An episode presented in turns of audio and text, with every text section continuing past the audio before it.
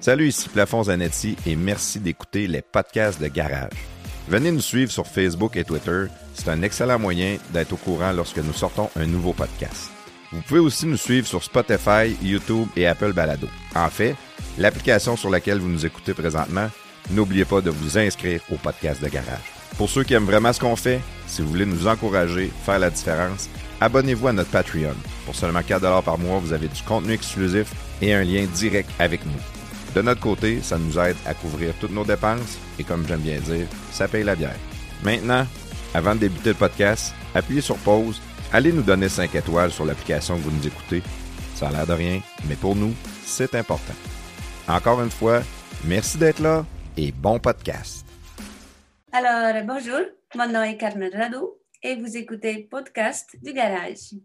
Salut prestateur! Salut Claude!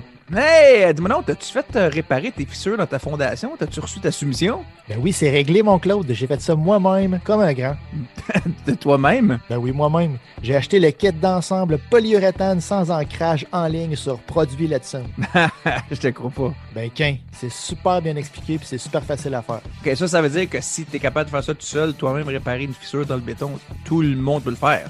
Ben, merci Claude de, de cette belle remarque, t'es trop gentil. Ah, tu me connais, hein? Les produits Letson sont disponibles au produitsletson.com. Pour réaliser tous vos travaux sur des surfaces de béton, pensez à Produits Letson. Produitsletson.com.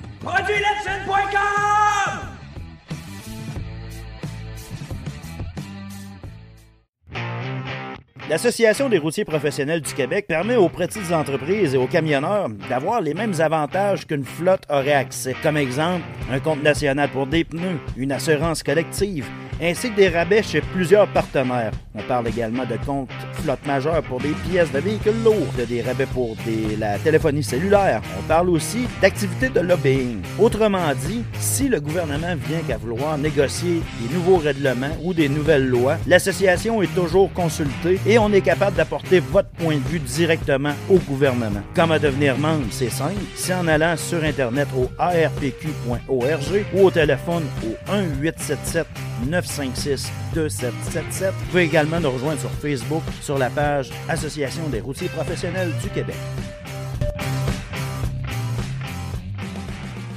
Salut les boys! Euh, Claude Fortin, prestateur, comment ça va les gars? C'est pas am- mon ami euh, Ah, prestataire. je m'attendais T'es que surpris, là. Tu m'as surpris un peu, plaf, là. Non. Je m'attendais à ne à pas être ton ami aujourd'hui, puis là, tu nous as mis sur le même piédestal. Ouais, que- là, c'est quoi cette affaire-là, là? Prestateur, fait que... Ouais. Ouais. Mais ça va pas super. Moi, j'ai mal au dos en tabarnouche. j'ai, ça se peut qu'à un moment donné, j'aille m'étendre sur le lit à côté euh, le temps que je me replace le dos. Là. Je me suis fait mal fin de lapin? semaine. Non, mon lapin, là, il est, à- il est en arrière. Là, il est plus loin. Mais non, je me suis blessé. Tu sais comment que j'ai, euh, j'ai mal au dos tout le temps. Là. Je me suis fait mal. euh, c'est en fin de semaine. Fait que je suis allé chez le chiro tantôt, m'a replacé ça, mais c'est, frais euh, réparé. Là. Fait que là, j'ai pris, j'ai rempli mon verre d'alcool pour euh, faire endor- endormir la douleur un peu. Là. Parce que, Fragile du dos. Ouais. Toi, Claude? Moi, moi j'ai aucun problème de dos. Euh, et puis, euh, j'ai sacré le camp dans, devant chez nous cette semaine. J'étais allé, euh, j'ai rentré ma- ma- mon auto dans le garage, dans l'abri de tempo de chez nous, puis je voulais juste voir, euh, une nouvelle voiture, que je voulais juste voir si j'étais reculé assez, tu sais, des fois les, les dimensions changent. Puis juste sur l'espace où est-ce que le- l'entrée de garage finit, puis elle tombe sur le trottoir, il y a comme une légère pente. Puis j'étais avec mes souliers de course, puis mes deux pieds sont partis comme un tata. Puis, poum! Puis je suis tombé direct sur la, sur la hanche du côté gauche. Euh, mais c'est ça, non, mais j'ai juste mal à la hanche finalement. Je serai encore couché là, sûrement. Ouais. Je serai encore à terre. là. Personne ne m'a vu, je pense. Il n'y a pas de preuve, là, mais je n'étais pas fier de moi. Quand il y a du monde qui nous voit, c'est surprenant comment on se relève vite, hein, à part prestateur. Là, que- Ouais, Moi, je m'en relève pas. C'est nia- c'est niaiseux parce que je me suis relevé vite, comme si de rien n'était, mais je dis, ouais, si quelqu'un m'a vu, ça fait ce que, si je marche comme si de rien n'était. Fait que je me suis frotté la hanche un peu, voir comme ça m'a fait un peu mal. Tu comprends? J'ai joué la comédie de un peu mal. C'était assez. euh, J'étais fier de ma performance, mais je ne sais pas qu'est-ce que ça a donné de la fenêtre de la maison d'à côté. là. On va peut-être demander à tes voisins. Euh, non. Hey, ben, bienvenue tout le monde dans les podcasts de garage. hein. Comme vous pouvez voir, on a euh, des gars pas très habiles avec nous, c'est le fun. Puis toi, plafond, on, on, on était chanceux de t'avoir à soir, là? Oui, ben écoute, euh, moi j'ai manqué d'électricité euh, à Sainte-Marie.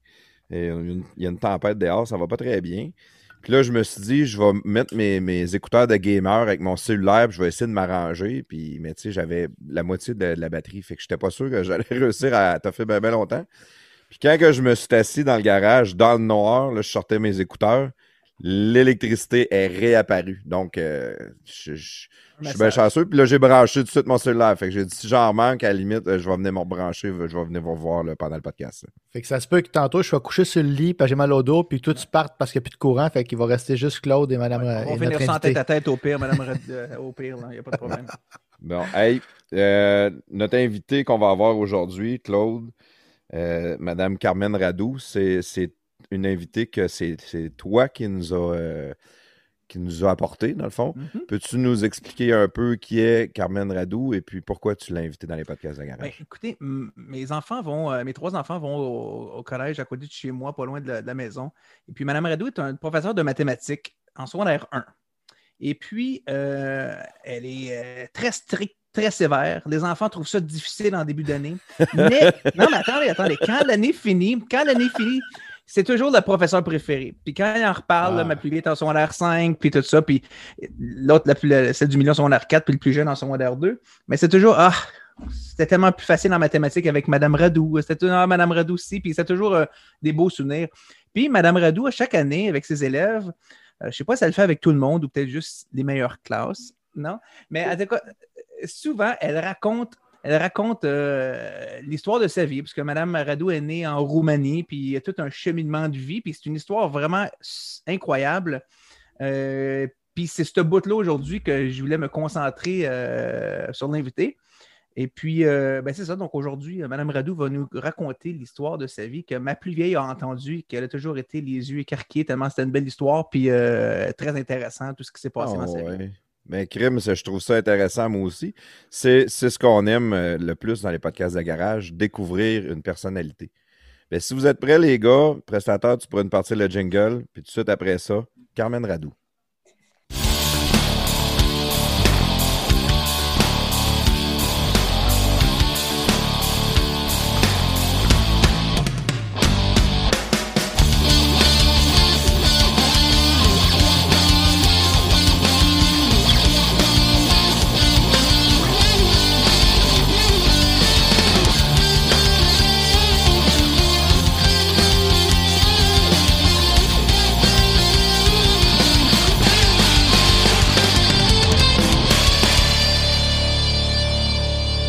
Radou. Bonjour, Madame Radou. Bienvenue dans les podcasts de garage.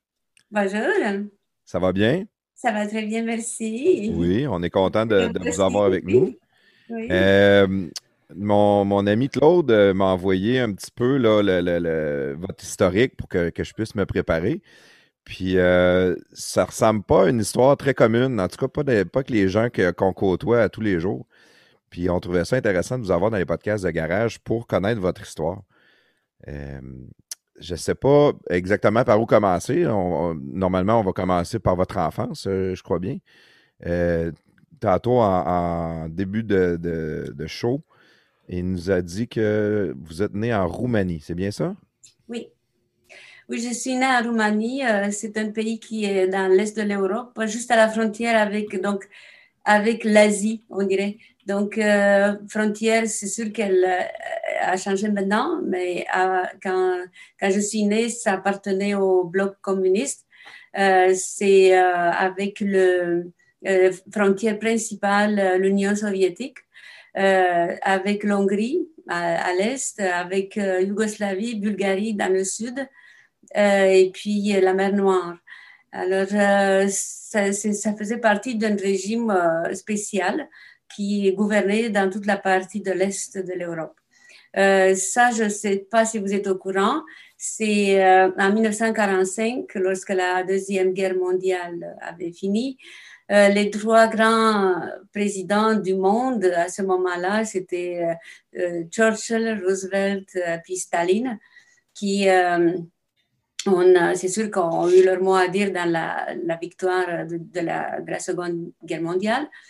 Les trois se sont rencontrés en, euh, au, sud de la Russie, dans, euh, à Yalta. Donc, c'était un grand euh, secret. Donc, euh, pas d'autres pays participants, juste les trois grands pays qui ont participé à, un genre de d'assemblée entre, entre eux et pour signer le contrat, le contrat de Yalta. Je ne sais pas si vous avez entendu, c'était en Crimée, au sud de la Russie.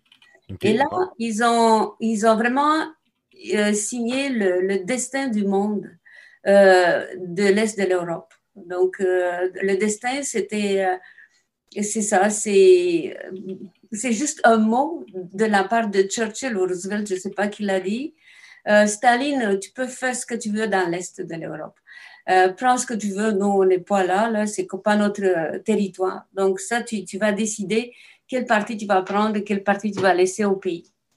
Et puis, Staline, c'est sûr qu'il a pris le gros max, puis il a essayé de créer euh, le monde à lui. Donc, un monde euh, qui était déjà installé euh, en Russie, puis voulait grandir avec son empire, avec toutes ses idées, avec, avec toute sa façon d'agir.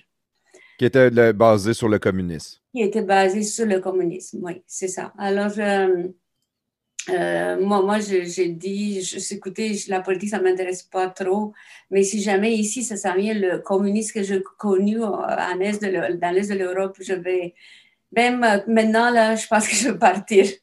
C'était vraiment épouvantable. Donc, euh, mais euh, moi, moi, je suis née dans, vous savez, juste pour vous dire que quand on, vient au monde, on, on, ouvre les yeux, on regarde, on connaît le monde autour de nous, on, pense que le monde est comme ça. Euh, les parents, moi j'étais enfant unique, puis euh, les parents voulaient que mon monde soit beau, donc bien, donc que tout soit beau, que tout soit parfait. Et puis euh, donc c'était un univers, un faux univers si vous voulez, mais moi je le voyais comme ça, comme enfant. Et puis le régime socialiste était bien installé. nous on, on, portait toujours la cravate rouge, c'était un genre de petite de, petits foulards euh, en triangle qui on euh, faisait un beau petit nœud devant, puis on portait ça à notre cou. Euh, et on faisait des réunions avec les, unités de, des pionniers, on, on est des pionniers. Tous les élèves s'appelaient des pionniers. Alors. les pionniers, pourquoi, les, pourquoi ils appelaient les élèves les pionniers? Les pionniers, de, les, parce que ce sont les premiers qui vont euh, donc la, génération qui va créer, continuer à faire le communisme OK. et le socialisme. Et puis on avait à peu près deux, trois réunions par semaine avec, euh, euh, donc on, faisait ça en carré, qui, on était habillés en chemise blanche avec les, filles et les gars, on portait les filles les, jupes et bleu marine et puis les, euh, les garçons, les, les jupes plissées comme ça, les garçons des pantalons, puis euh, en bleu marine aussi. Euh, les parents tenaient qu'on soit vraiment bien, tout lavé propre, tout en ordre, puis c'était beau à voir. Et puis on chantait, puis regardez, donc on était petits, quoi, on avait 12, 13, 14 ans. On, était obligé de faire ça avec les euh, avec une euh, professeure qui s'appelait, euh, donc, qui, était responsable de nous, des pionniers. Et on faisait ça, on montait le drapeau comme on fait en armée. On montait un drapeau, le drapeau de, de la Roumanie. Puis on chantait. Puis je me rappelais, aujourd'hui, je me suis rappelé qu'est-ce qu'on chantait? Les, les chansons qu'on chantait, c'était de belles chansons mélodieuses comme ça. Donc, on, chantait ça avec plaisir parce que la, mélodie était belle.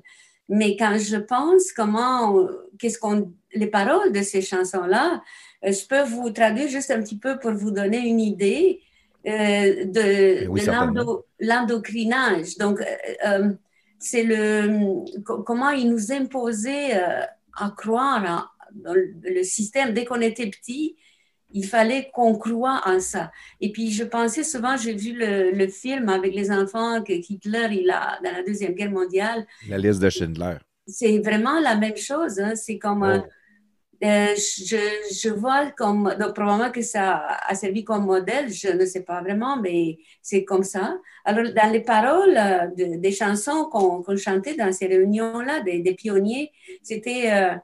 Je porte, la mélodie était très belle, donc c'est sûr qu'on apprenait ça avec plaisir. je, je, porte ma cravate car je suis pionnier et je suis fière de moi pour la porter. balade dans le vent, preuve de mon serment, c'est ma première parole de pionnier. Donc, on faisait ça avec passion, puis on récitait ça. On était petits, on croyait en ça, mais on ne savait pas c'est quoi. Puis, dans, le fond, Mme Radou, les, pionniers, c'était vraiment comme prendre les, enfants jeunes, vraiment les endoctriner dans la, dans la, méthode communiste ou dans la pensée euh, de, de, ce temps-là, vraiment de les amener, les former à être exactement comme ils voulaient qu'ils soient, c'est ça? Oui, mais c'était tout le monde. Tout le monde, sans exception, tous les enfants. Ils étaient euh, prise dans ce tourbillon de, de, du socialisme, de, dans, donc de croire, de, de nous endoctriner, dès qu'on était petit. C'était à l'école? C'était automatiquement c'était à l'école? L'école, oui. L'école en partant du primaire, secondaire, euh, cégep, euh, c'était une autre façon. Euh, je vais arriver là. Mais puis, l'université, c'est la même chose. Donc, c'était tout tout le parcours de notre vie, c'était euh, avec une euh, euh, doctrine socialiste qui était présente. Puis, je ne vous dis pas plus maintenant, mais il y en avait d'autres choses plus, plus que ça. Donc, Dans les écoles, dans ce temps-là, ou les écoles primaires, est-ce que la façon que l'éducation était donnée, est-ce que ça ressemblait un peu, et puis je ne parle pas du socialisme ou du communisme, rien, je parlais juste, est-ce que la façon d'enseigner était la même qu'ici aujourd'hui? C'était un, enseignant, 30 élèves ou des bureaux, ou c'était différent? Euh, c'est comme ici à peu près, oui. Donc, un enseignant euh, euh, pour 20 élèves à peu près. 20, 21, 22, 23. C'est ça. Mais pour les enseignants, c'était plus, plus difficile dans le sens que tous les enseignants devraient passer des examens. et puis, il, fallait passer un examen de de tout ce qu'il avait. Donc, euh, si l'enseignement de maths, si l'enseignement primaire, c'était, il fallait passer toutes les matières du niveau supérieur à ce qu'il enseigne. Et euh, suite à ça, c'était un inspecteur qui venait euh, d'une façon, donc, sans avertir, sans rien, donc inopiné. sans avertir, il entrait en classe quand il voulait. Et puis, il nous regardait et il prenait des notes, puis il donnait une note. Donc, c'était, euh, nous, on était obligés donc de donner des devoirs, d'expliquer, d'écrire la date, d'écrire le titre de la leçon, d'écrire tout sur le tableau euh, d'une façon claire, cohérente, beau, propre, euh, très discipliné de ce côté-là, riche en enseignement. mathématiques, c'était très logique, donc il fallait qu'on explique ça, des travaux à donner, donc c'était très sérieux. D'après moi, ce que j'ai vu plus tard, c'était euh, c'est un système euh, euh, qui suivait beaucoup le système d'enseignement russe, qui était bon. Puis il reste bon, je pense. C'était discipliné, mais riche. Oui, parce que c'est que les enseignants doivent passer des examens de matière supérieure à ce qu'ils enseignent. C'est très bon dans un sens pour garder les, les enseignants à, un niveau élevé pour la, la, qualité de ce qu'ils vont enseigner. Oui, c'est ça, oui. Plus que entrer à l'université comme enseignant, il fallait passer des examens. Donc, euh, enseignant de mathématiques, c'était euh, des examens euh, moyennes, donc des examens de... Moi, je me rappelle, je pense que j'ai passé, j'ai passé trois heures une fois, puis encore une fois trois heures. Puis c'était une moyenne de plus de 85 que tu devrais avoir dans ces examens-là, des examens très difficiles pour entrer. Donc, c'était pas, pas facile. Puis plus après, par après aussi, euh, on avait des examens en oral. Ça veut dire que tu avais des billets devant, sur une table, puis tirer un billet, puis le sujet, il fallait que tu développes euh, devant une commission des examinateurs. Euh, après ça, c'était les examens écrits de trois heures environ.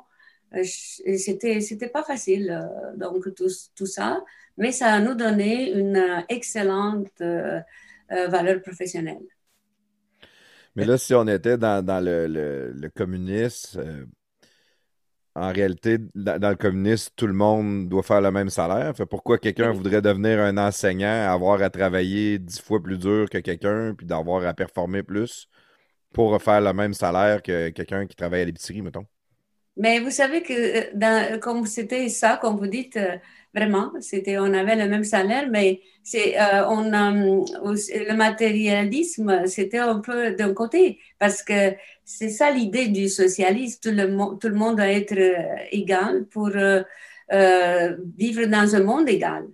Alors l'égalité de, du salaire, ça rentrait dans cette mentalité. Et la seule chose qui pouvait nous séparer, nous distinguer, c'est notre valeur euh, professionnelle. On, avait de, bons noms, euh, tel excellent professeur ou tel, c'est ça. Et puis on voulait ça. puis est-ce que vous croyez, euh, suite à avoir vécu dans un régime communiste comme ça, que c'est possible d'atteindre l'égalité? Euh, oh non, non, non, parce que c'est Lénine qui, Marx, Engels, Engels et Lénine, qui sont les trois grands philosophes euh, socialistes, euh, lui, ce qu'il a pensé au début, c'était extraordinaire. Tout le monde est égal. On prend les, richesses des, riches, puis on les donne aux pauvres. Alors tout le monde est égal. Mais en réalité, ce n'était pas, du tout ça. Les, ceux qui sont arrivés au pouvoir, donc, euh, les dirigeants, ils ont pris euh, tout, puis euh, donné de la poussière au monde. Donc, on vivait vraiment très précaire. Donc, c'était précaire, mais c'est, je vous dis, ça aussi, c'était une affaire, mais ce qui nous, nous a dérangé après, c'est que le, vivre, on, manquait de quoi vivre. on faisait des queues, on, on vivait mal. Euh, plein de, de choses qui, euh, qui, dérangeaient dans le sens que, écoutez, il n'y avait pas des anticonceptionnels, hein, ça c'est clair. Et puis, une femme qui essayait de se faire avorter, c'était par la loi laisser mourir. Donc, euh, c'est clair. C'est le médecin qui aidait une femme comme ça, c'était perdre son diplôme, oh. faire la prison. C'était dur euh, manquer de quoi vivre, donc des fruits, des légumes, on n'avait pas l'hiver, ou si on avait des bananes, il fallait que tu fasses euh, une, queue épouvantable de à peu près 4-5 heures pour avoir 2 kilos de bananes.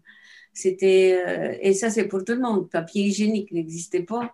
Écoutez, c'était un minimum pour vivre. On, parle de queue pas loin de ça aujourd'hui. Pareil, aujourd'hui, il faut faire de la queue pendant une heure ou deux pour aller. non, non, là, compare, compare pas les époques, euh, compare pas ça, Claude, quand même. Là. Mais on parle de quelle année environ, là, Mme Rado? Mais on parle, euh, écoutez, moi, moi je n'étais pas trop réveillée jusqu'à 70. J'étais encore enfant, puis euh, c'était comme mes parents qui s'occupaient de tout. Mais quand j'ai moi-même, donc après 70, donc quand je me suis mariée, puis moi-même, j'ai commencé à voir la vie comme elle était, ben écoutez, là j'ai commencé euh, à penser à la politique parce que la politique ça m'intéressait pas du tout. Donc euh, j'ai commencé à comprendre, à juger lorsque j'ai commencé ma vie familiale à moi. C'est le moment lorsqu'on commence à se placer dans la société puis à commencer à juger ça. Alors euh, c'est j'avais aussi quand je me suis mariée, j'avais mon, mon mari qui avait son oncle et c'est ça, c'était le premier, un des premiers clics qui, qui m'a fait euh, vraiment donc, réveiller pour penser et pour juger le, la société dans laquelle je vivais. C'est euh, euh, mon, donc l'oncle de mon mari, il, il, a fait le conservatoire. Il était, non, il, et aussi il a fait une autre, donc des études pour être prêtre orthodoxe catholique, que, comment s'appelle? Catholique, catholique orthodoxe, genre. Orthodoxe, ouais. Allô? Oui, oui, oui, chez les Russes, les Russes, c'est orthodoxe, ouais, parce que sûrement c'est. Orthodoxe, mais lui était catholique, euh, branche orthodoxe. OK. C'est ça. Mais catholique dans le sens qu'il ne se marie pas, puis euh, il suit ça. Mais il l'a fait, ce que j'ai compris, il l'a fait en euh, Transylvanie, puis c'était en Catigny, genre que le monde ne le sache pas. Euh, la, donc les, les, gens de la société, ben, comme Jean de la sécurité, qui était là où le KGB roumain. Et puis quand, après ça, il a fait une, le conservatoire. Puis dans le conservatoire, ce qui s'est passé, c'est qu'il avait des amis, mais il a fait un poème euh, pour, euh, comme ça, d'amour pour Jésus-Christ. En tout cas, c'était comme pour Dieu, pour le, Puis il a été attrapé par, par la police secrète. Il a été emprisonné. Il, a, il est resté emprisonné 15 ans. Parce qu'il n'avait pas le droit de pratiquer la religion et d'aimer. C'est ça, oui. Puis il a été, donc 15 ans, a été en prison. Puis euh, là, il a connu d'autres prêtres qui ont vécu la même chose que lui. Et euh, il, euh, là, il, il m'a raconté des choses, il nous a parce que moi, donc, il sortait de la prison, puis c'était un genre d'amnistie, puis ils les ont laissés sortir. Là, il a raconté, puis je sais que sa maison a été fouillée une fois par semaine à peu près par euh, la sécurité. Donc, euh, après être sorti de prison. Après la sortie de prison, oui. Donc, c'était bien surveillé. Euh, et puis, j'ai vu ça aussi avec mes enfants quand, quand j'ai, je les ai baptisés, on était catholiques. Ben, catholiques. Puis le prêtre, il, a, il a dit, le prêtre s'appelait Martin, c'est ça, jeune prêtre, il a dit, moi je, je viendrai parce qu'on l'a invité chez nous, tout ça qui, a fait le baptême, puis il a dit, moi, je viens, mais je veux vous avertir que moi, je suis surveillée par la police. On est tous, euh, tous les prêtres catholiques sont surveillés par la police politique. Donc, tous les pas qu'on fait, votre nom sera marqué parce que je vais, je vais vous faire visite. Euh, attention, peut-être même si vous, le nom de vos enfants qui seront marqués dans le registre euh, sera aussi pris en considération. Pourquoi, pourquoi il n'y avait pas le droit de pratiquer la religion? Ben, catholique, euh, je ne sais pas, il, ne savait pas non plus. C'est, euh, ah oui, à un moment donné, il a dit parce que il ne chantait pas, il ne jouait pas comment il chante le, comment il chantait le gouvernement. Ça veut dire que les prêtres orthodoxes, ils étaient euh, pour le gouvernement, puis ils, comme euh, ils étaient très gentils avec, puis ils disaient on croit dans le communisme, on croit dans ci, ça pour, pour pouvoir exister, parce que sinon, euh, ils pourraient toujours se, mettre contre l'Église orthodoxe. Mais les prêtres catholiques, non, ils, n'étaient pas soumis au régime socialiste. OK. C'était la raison principale. C'est ça la raison principale, oui. Parce que l'aide suprême, c'était le gouvernement et non Dieu. Puis ce que les catholiques devaient amener, c'était différent par rapport à ça. C'est ça. Puis les catholiques, de l'autre côté, ils tenaient un petit peu à leurs euh, affaires. Ils ont dit non, c'est le pape.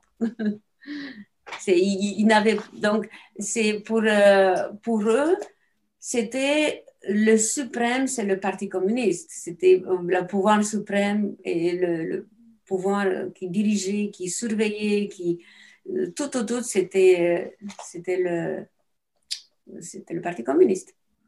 Fait que là, dans votre enfance, vous allez à l'école, avec, quand même avec une, excellente éducation, mais en doctrinement.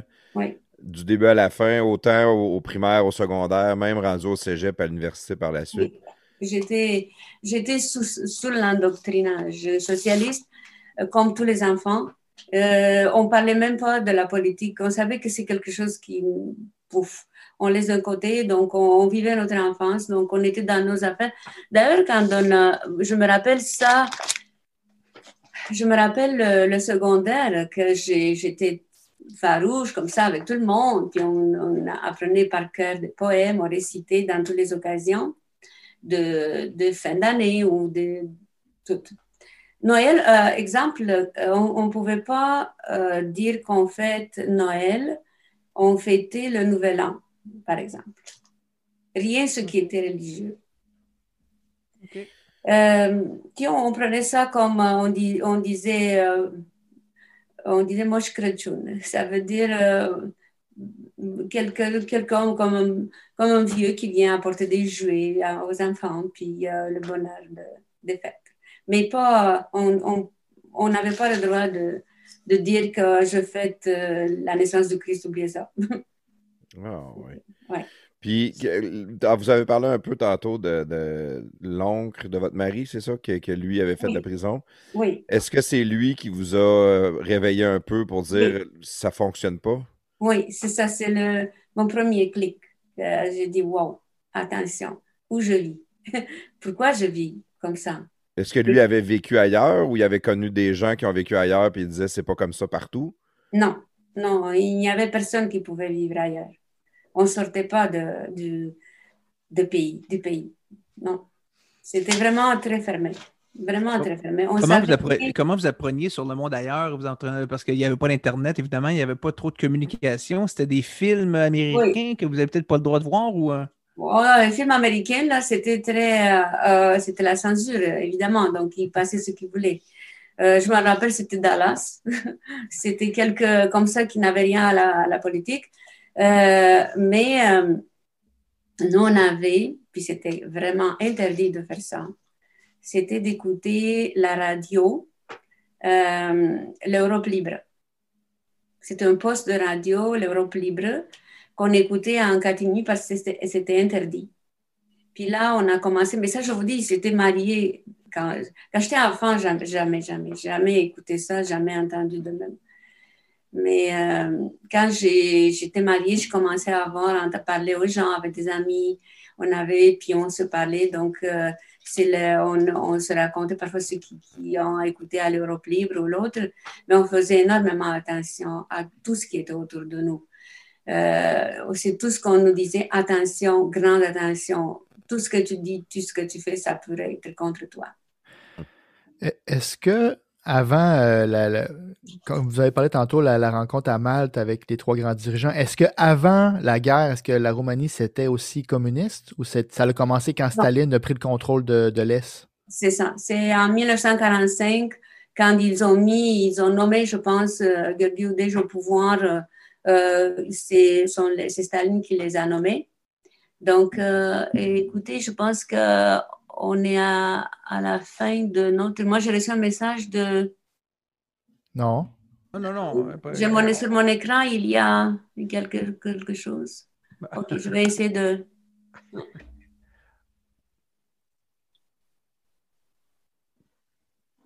Je pense pas, c'est notre contre à nous. Habituellement, il n'y a pas de souci. On peut enregistrer longtemps, longtemps, longtemps. Je ne sais pas qu'est-ce qui se passe. Ah oui, c'est bon. On vous voit. Nous, on vous voit, on vous entend, Mme Radou. Oui, c'est bon. Mais la... Donc, euh, c'est dans 1945, c'est ça que j'ai dit? C'est Staline qui a. Ah, c'est vraiment là, OK. C'est ça, oui. Vos parents. Est-ce que la Roumanie. C'est ça, ouais. Vos parents avaient vécu normalement? C'était pauvre, la Roumanie, ou non? Euh, c'était civilisé, puis euh, il y avait, y ah avait l'argent, le monde travaillait, puis c'était pas, pas communiste du tout? Écoutez, c'était spécial parce que la Roumanie, était euh, différente des, c'est comme euh, des, autres pays qui sont voisins. Euh, c'est un îlot qui parle une langue latine, la langue roumaine, qui est une langue latine comme l'espagnol, la, langue portugaise, le, portugais, je veux dire l'italien, le, français. Donc, on est tous de la même branche. Mais c'est le seul pays entouré des pays slaves qui parle, qui parle cette c'est une euh, langue latine, c'est une langue latine par rapport aux autres. Donc, nous, on est différents. Alors, on avait beaucoup de, liaisons avec Paris, avec la culture parisienne, euh, française. On était euh, l'italien aussi, la culture italienne, les Italiens surtout. je vous dis parce que c'est très, très proche la, la langue roumaine de la langue italienne. Il paraît que tu restes deux, trois mois en Italie, après tu parles couramment. Euh, donc, euh, moi, même moi, quand j'écoute les films, je comprends euh, pas mal. et je vous dis, c'est comme, c'est très familier pour moi, même si je ne l'ai jamais appris, cette langue. et puis, c'est ce qu'on avait, on avait des cultures, des, liaisons avec les, les Français dans le sens des livres. On lisait beaucoup les les, romanciers français, euh, Victor Hugo, Alexandre Dumas, donc euh, Albert Camus. En tout cas, on, lisait de ça. Euh, puis on les aimait beaucoup. Puis c'est tout. Ça arrêtait, donc ça arrêtait là parce que on n'avait pas de nouveautés. On ne pouvait pas voyager, on ne pouvait pas écouter. On connaissait, c'était un autre monde. C'était un autre monde. Des gens comme, comme vos parents, qu'eux, ils avaient connu Roumanie, pas, pas, socialiste dans le fond, je dirais plus libre. Comment, comment ils ont fait pour, euh, pour réussir à leur faire accepter ça? nous, si euh, y avait un changement drastique du jour au lendemain, probablement que le monde n'accepterait pas aussi rapidement que ça. Euh, premièrement, mes parents, ils étaient très jeunes durant la Deuxième Guerre mondiale. Ma mère était euh, au, secondaire, au lycée, là, genre, c'est, elle était très jeune. Donc, euh, et moi, je, la comprends qu'elle ne jugeait pas ça trop parce que moi, j'ai vu ça moi-même, que c'est l'adolescence c'est un monde intérieur plutôt qui occupe un espace beaucoup plus préoccupant quand tu dans l'adolescence. Donc, par rapport au monde extérieur, euh, c'est la politique, tout ça, c'est moins intéressant. On, est porté par la, vague qui existe. Donc, euh, ce qui compte pour nous sont nos amis, sont nos petits problèmes. Euh, c'est ça nous tient à l'égard de la politique qui est, loin d'alimenter nos, préoccupations. Euh, l'adolescence, puis mes parents, ils ont vécu euh, ça, donc l'installation du, socialisme pendant, donc, euh, cette période-là. Donc, ma mère était jeune adolescente, mon père, la même chose, j'étais jeune. Donc, c'est tu te préoccupes de ton métier, tu ne dois pas juger la politique. Donc, il n'était pas du genre, euh, donc, entrer, faire la politique. Ils, suivaient le courant, c'est tout. Alors, euh, ils voulaient que, que, ça soit tranquille et bien. Après, quand ils ont vu que ils ont entendu des, des choses qui arrivent, euh, ils avaient peur, c'est sûr, puis ils ne voulaient pas avoir de complications dans leur vie. OK. Euh, puis il devait avoir quand même une, campagne de propagande de, la Russie, comme de quoi que c'était bien, puis que euh, tout le monde allait être heureux, puis que ça allait être euh, extraordinaire comme système qui allait être en place. Ah oui, tout à fait. Donc, d'ailleurs, c'était une politique assez, assez forte. tout, tout discours du président, ça a commencé conformément à la, donc aux directives données par le, 9e congrès du Parti communiste, on a suivi ça, puis on va aller de même. Euh, puis la façon dans laquelle il présentait ça à la télévision ou partout, à la radio, c'était comme tout très, très bien. Il n'y avait rien qui se passait de mal, mais vraiment rien. Tout était parfait. Juste des, bonnes choses, des, belles affaires. Euh, non, rien de ce qui passait de. c'est pour ça que le Tchernobyl n'a pas été dévoilé euh, durant peut-être deux semaines. Tchernobyl n'a pas été dévoilé tout de suite. Donc, tout était parfait, tout allait bien. Donc, la gestion de la crise, il se donnait le, gouvernement se donnait une note parfaite. Oui, note parfaite. Oui, 100% C'était extraordinaire. Tout était magnifique.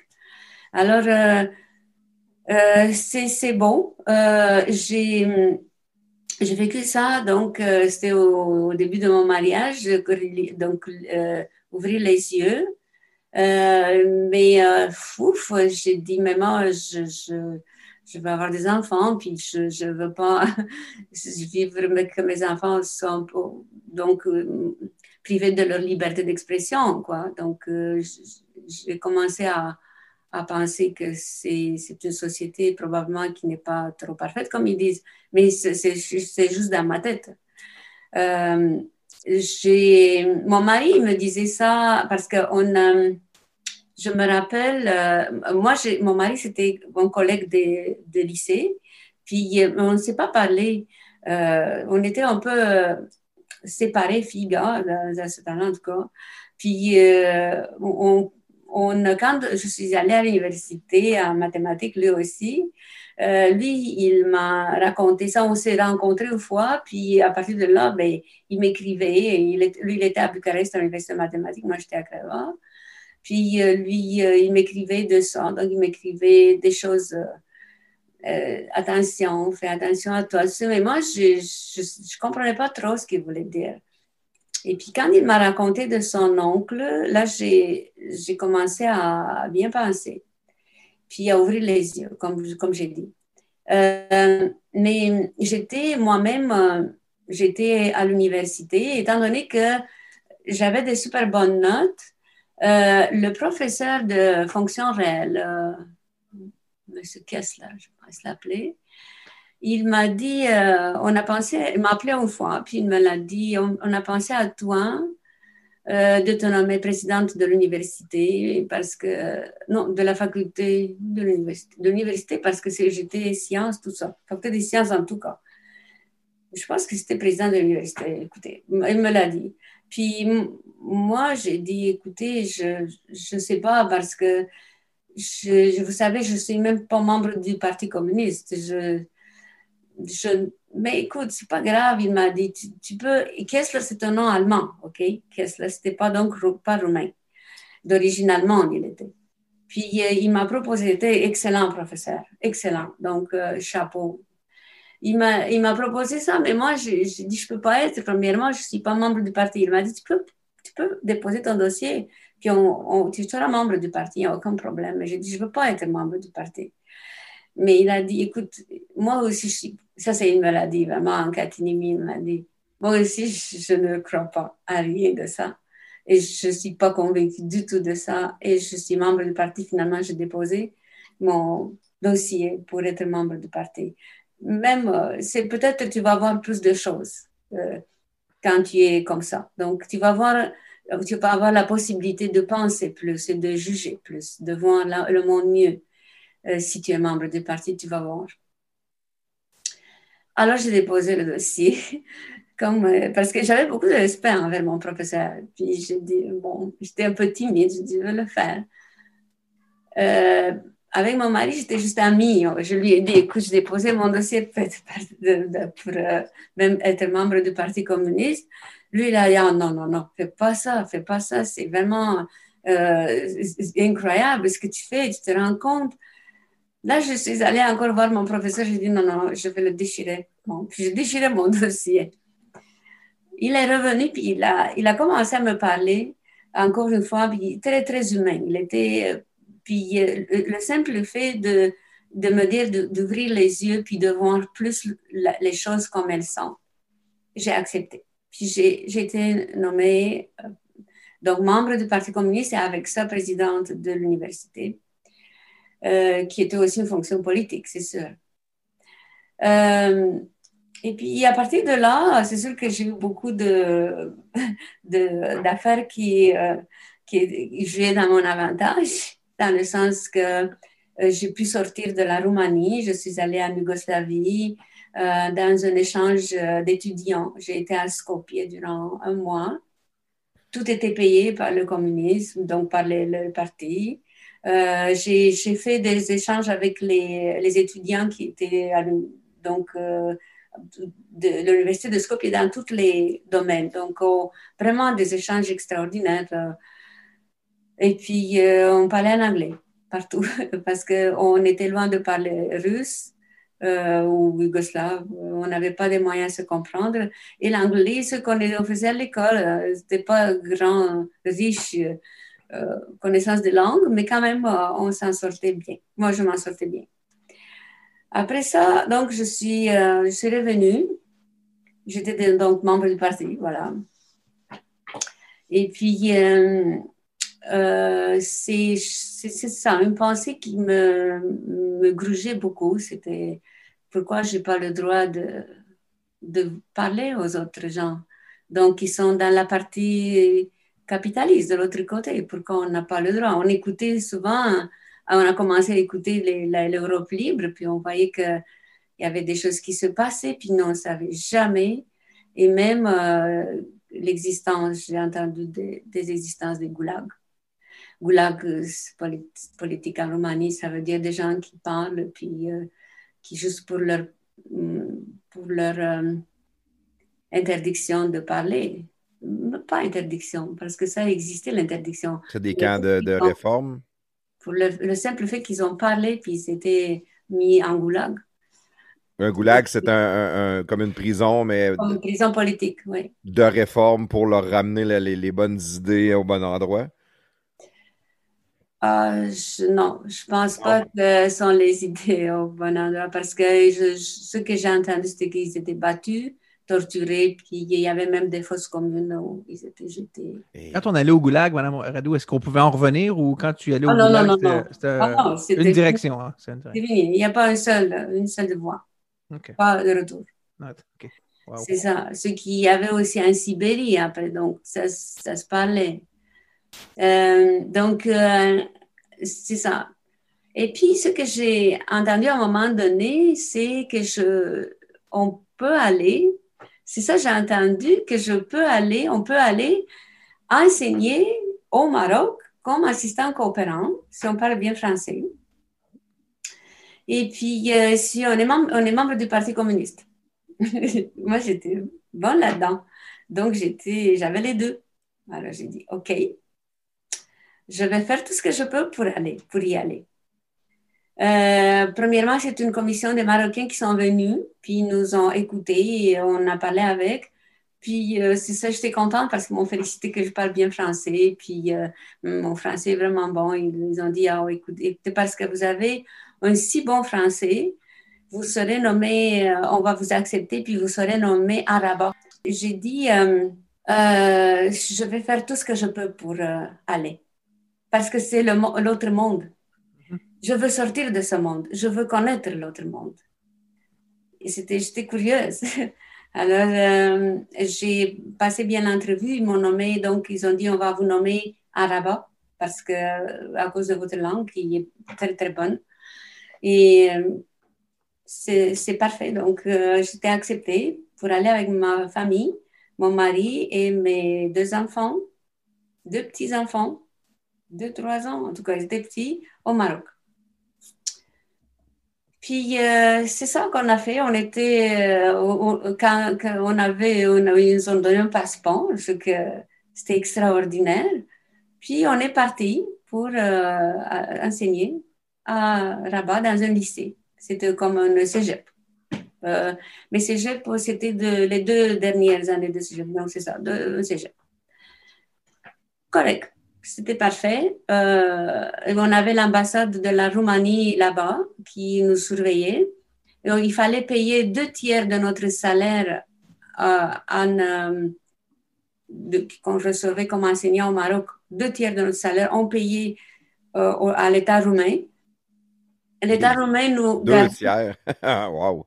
Oui, parce qu'il nous gardait notre poste d'enseignant en Roumanie en même temps. Puis je ne sais pas si nous donner quelque chose comme euh, compensation en argent mais là-bas. Ça se peut.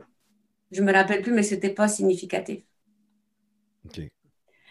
Donc, euh, avec moi et mon mari, ben, on avait un peu pour vivre, donc on payait nos loyers, on, quand même, on, vivait, les, on était avec les enfants, on était bien. Moi, j'étais contente, j'étais avec mes enfants, tout est beau. À la garderie, commencer par les français, c'était bien.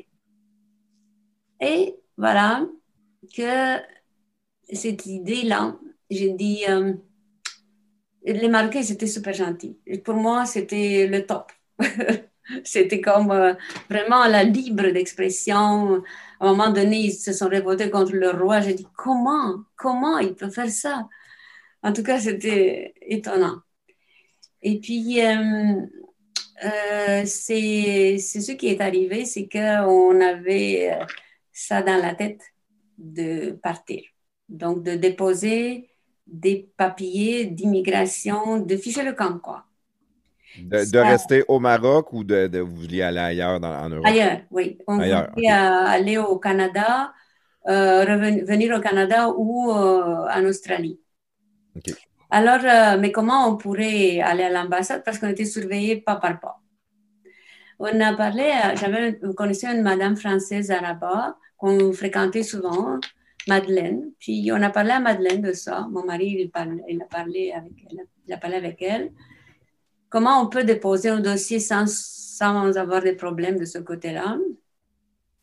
Puis elle a, elle a dit euh, qu'elle va s'informer à sa sœur euh, euh, Simone, oui, qui était à Paris, puis voir comment on peut faire. Alors, c'est ça. On a on a, bâti un petit dossier avec ça, puis elle, euh, Simone est allée euh, euh, déposer ça à l'ambassade de... C'était au consulat à Marseille. C'était au consulat canadien à Marseille. Alors, c'est ça, mais c'est elle qui a déposé. Nous, on avait très peur pour ça. Après ça, j'ai entendu comme comme ça des rumeurs parmi les. On était, on était en tout sortis de la Roumanie en Algérie et au Maroc 305 ans. Puis euh, j'ai entendu qu'il y en a d'autres qui ont fait ça. Puis il y en avait pas mal qui ont fait ça. Et puis c'est ça, c'est juste ce qu'on entendait, juste des petits à propos, des petites, parce qu'on ne parlait pas. On savait que parmi nous, il y avait des gens qui pouvaient nous, nous dévoiler à la sécurité ou à la, police politique. Et même, on savait que parmi nous, il y en avait de la police politique qui nous surveillait. Mais on ne savait pas qui.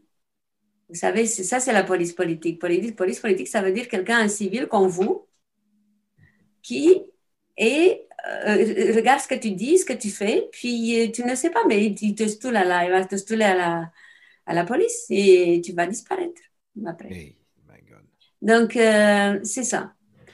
Alors, qu'est-ce qui s'est je, je pense que c'est vrai ce qui la rumeur qui était, parce que le gouvernement roumain a demandé à tous les assistants coopérants d'envoyer en Roumanie tout de suite les enfants.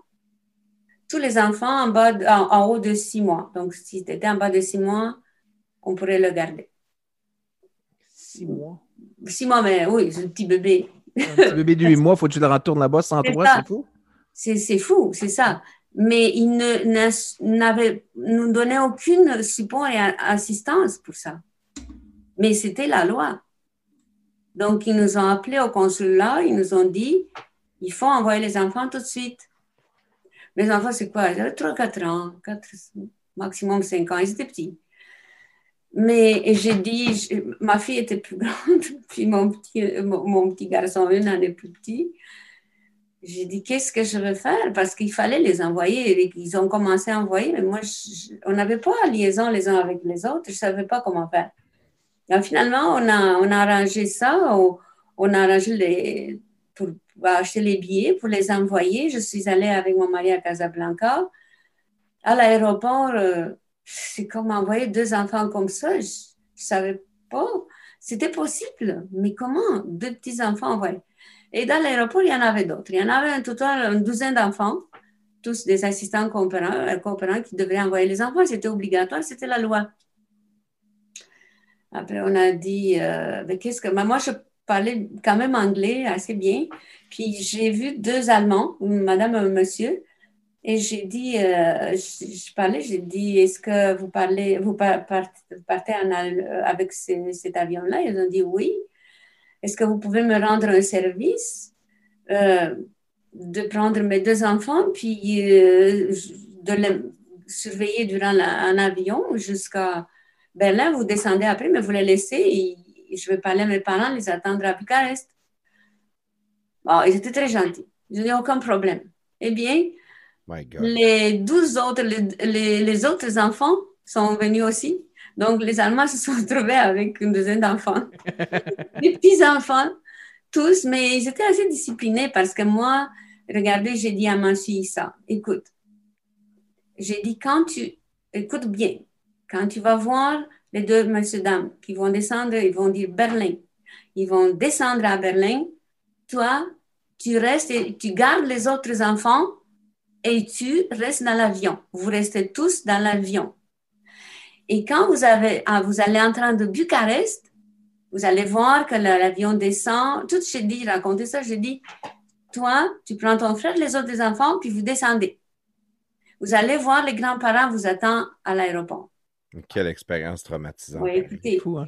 c'était fou. Hein? Je me rappelle, l'avion est parti.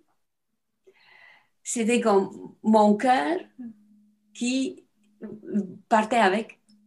C'est mm. comme, il, arrache ton cœur, puis ça va avec. Ça n'a pas de sens. C'était de même. J'ai vécu une expérience que je ne plus jamais revivre c'est épouvantable. Je n'ai pas de mots, d'autres mots à vous, à vous raconter ma tristesse, mon désespoir. Tout ce qui est de mauvais, c'était dans mon cœur. Puis je ne savais pas, parce qu'on n'avait pas de moyens comme maintenant de parler au cellulaire, de parler au téléphone tout de suite. Non, on ne savait rien. tu envoyé dans, comme ça, dans le néant. Ton bébé, tes bébés. Oui, tes, tes bébés. C'était seul. Et une, une fille, là, c'est quoi, 5 ans, c'est 6, 5 ans, 6 ans, je sais pas, c'était pas grand, là, c'était comme, parce que c'est ça, on est resté, euh, ils sont restés un an, à peu près, oui, un an après un an, ils sont partis. Puis ils sont partis. Et vous, vous êtes resté combien de temps euh, au Maroc après que les enfants soient partis? C'est ça. Ils sont arrivés à Bucarest. Ma mère et mon père les ont attendus à l'aéroport, les ont pris en, en charge et c'est tout. C'était ça. Écoutez ça bien. Maintenant, on était tous malheureux, on était tous euh, avec notre cœur, nos, nos, familles, nos enfants surtout. Et alors, euh, le consulat roumain qui était au, Arabat nous a dit, écoutez, euh, le gouvernement roumain vous permet d'aller, il vous donne des billets gratis d'avion pour aller voir les enfants en Roumanie. Donc, après deux ans, donc après deux ans de mon arrivée au Maroc, donc deux ans une, année avec mes enfants, puis une année sans mes enfants, je pourrais aller voir mes enfants. Donc, c'est sûr que c'est, tu ne penses pas à autre chose qu'à tes enfants. Alors, euh, on, on, s'est, préparé, on est allé au consulat, on a demandé est-ce qu'on laisse nos appartements comme ça, avec on va revenir, on ne revient pas. Ah oui, c'est sûr, vous allez revenir. Les Marocains, ils ont adoré votre enseignement, ils ont apprécié beaucoup, beaucoup. Donc, euh, c'est sûr que vous allez revenir. OK. Alors, euh, on a fait nos valises, puis euh, pour partir, on est parti à Casablanca. Tous les assistants coopérants, on était en tout à peu près 350, je ne sais pas comment, deux avions, je ne sais pas comment. Mais on était tous là, en avion. Puis pendant qu'on volait, comme ça, il y avait un monsieur devant moi qui m'a dit, euh, parlait beaucoup, c'est comme fatigant un peu, mais il parlait beaucoup, puis à un moment donné, il m'a dit, euh, écoute, écoute-moi bien là, regarde bien tout le monde qui est là dans l'avion, il n'y a personne qui va se retourner. Je dis, ben voyons. Mais oui, écoute-moi bien là, il n'y a personne qui se retournera en, euh, au Maroc. Bon, ça a passé comme ça, mais ça est revenu après quand j'ai vu la suite. Alors, euh, on, est arrivé à Bucarest, puis on savait que la loi euh, nous demandait de remettre les passeports au service de sécurité en 48 heures. Donc, c'est ça. Mais euh, on était vraiment convaincus qu'on va revenir. On, on voulait être très correct, très juste, de ne pas fâcher personne. Donc, 48 heures, on a déposé les passeports.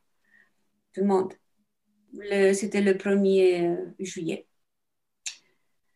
On, est, on a passé l'été bien avec nos enfants, on était vraiment bien, correct, euh, heureux. Et on, euh, s'approchait du début de l'année scolaire qui, qui était 1er septembre, 15 septembre, je ne me rappelle pas, dans le mois de septembre en tout cas, 15 septembre je pense. Alors, vers le mois d'août, on est allé pour demander les passeports, préparer les passeports pour partir au Maroc. Je me rappelle, on est arrivé au guichet. Puis euh, ils nous ont, euh, c'était comme euh, quel passeport? Hmm. Mais on avait un passeport pour partir? Ah non, non, non, il n'y en a plus de passeport. Vous allez retourner à vos postes en Roumanie. La personne qui était là, c'était une fille que je connaissais très bien parce qu'elle elle était une euh, genre de, d'une amie d'enfance à moi. On l'appelait Poupita. Mais c'était un nom, surnom comme ça qu'on lui donnait. C'était un, enfant qui avait été euh, adopté, puis sa mère était enseignante, puis était amie avec ma mère. Donc, euh, quand je l'ai vu, j'étais très contente. J'ai dit, ben voyons, comment ça, il n'y a plus de passeport? Elle m'a dit, il paraît que le président a entendu des choses, qu'il y a des monde qui veut partir, quitter. Euh, donc, demander asile politique, je ne sais pas quoi, puis, ou immigration, puis il ne veut plus laisser personne. Il n'y a personne qui sortira. Mais j'ai dit, il y en a qui ont laissé les bébés, parce que c'est ça, il y en a qui ont accouché là, il y en a qui, qui avaient des bébés qui les ont laissés là comme gage non, ils ne veulent plus rien savoir. Ils vont s'arranger, quelqu'un les a portés, ils ne savent pas comment, et ce n'est pas leur problème. Donc, il va falloir se retourner à l'école, ici en Roumanie, puis... Euh, Vous avez tout laissé vos effets personnels là-bas? Ah oui, tout était... Tout. Absolument tout. On avait tout perdu. Donc, euh, c'était un, euh, un chapitre. ça commence, ça commence d'autres. là, vous avez repris vos emplois que vous aviez avant de partir deux ans auparavant. Vous avez repris ça. Euh, oui, c'était au collège de mécanique fine de Bucarest. Donc, au Spirouaret, qui était juste à côté. peut-être triste, mais quand même, au moins, vous étiez avec vos enfants tout le temps. C'est ça, oui. Mais ça, avait, ça a changé beaucoup dans ma spiritualité et ma façon de voir la société communiste et socialiste. Mm-hmm. Oui, mais vous avez un regard différent là, maintenant, après avoir passé deux ans au Maroc plus libre, là, vous revenez là et dites, oh my God.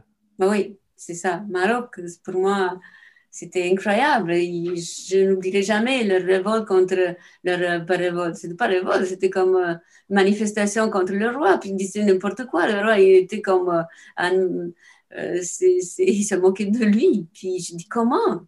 Comment il peut faire ça? C'est incroyable. En tout cas, pour moi, c'était étonnant, tout, tout ça. Puis j'ai vu la face de la liberté. C'est quand tu goûtes ça, tu ne peux plus oublier. Mais qu'est-ce que vous aviez fait d'envoyer votre dossier euh, au consulat canadien euh, à Paris? Ah, ça, c'était perdu. C'était fini. C'était perdu. Vous n'avez jamais eu de nouvelles de ça? C'était perdu. Euh, on ne pouvait plus, pouvait plus rien savoir de ça, c'est sûr. Plus, surtout que euh, tout ce qui arrivé, lettres et tout, c'était censuré. Hein. Donc, on avait Madeleine, mais Madeleine, c'est sûr que ces lettres étaient censurées. On lui a dit, écoutez, tout c'est censuré. Oh, c'est lui, si vous écrivez, je ne sais pas quoi, là, autre chose que de votre vie ou de votre belle vie, tout ça, non. C'est pour de, faut pas écrire de ça. Donc, on n'a jamais su qu'est-ce qui s'est passé. C'est perdu.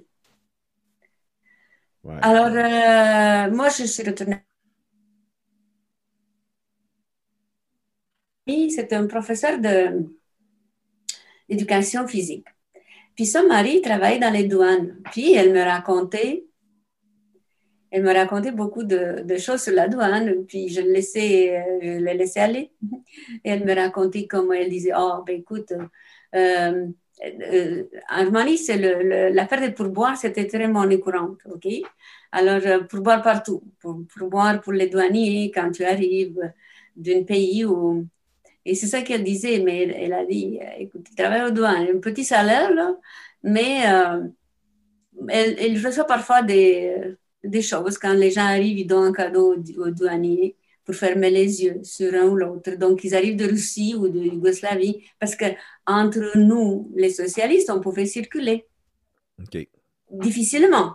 Tu ne mhm. pourrais pas avoir un passeport comme ça, là, mais tu pourrais l'avoir après quelques mois, 6, 7, 8 mois, je ne sais pas.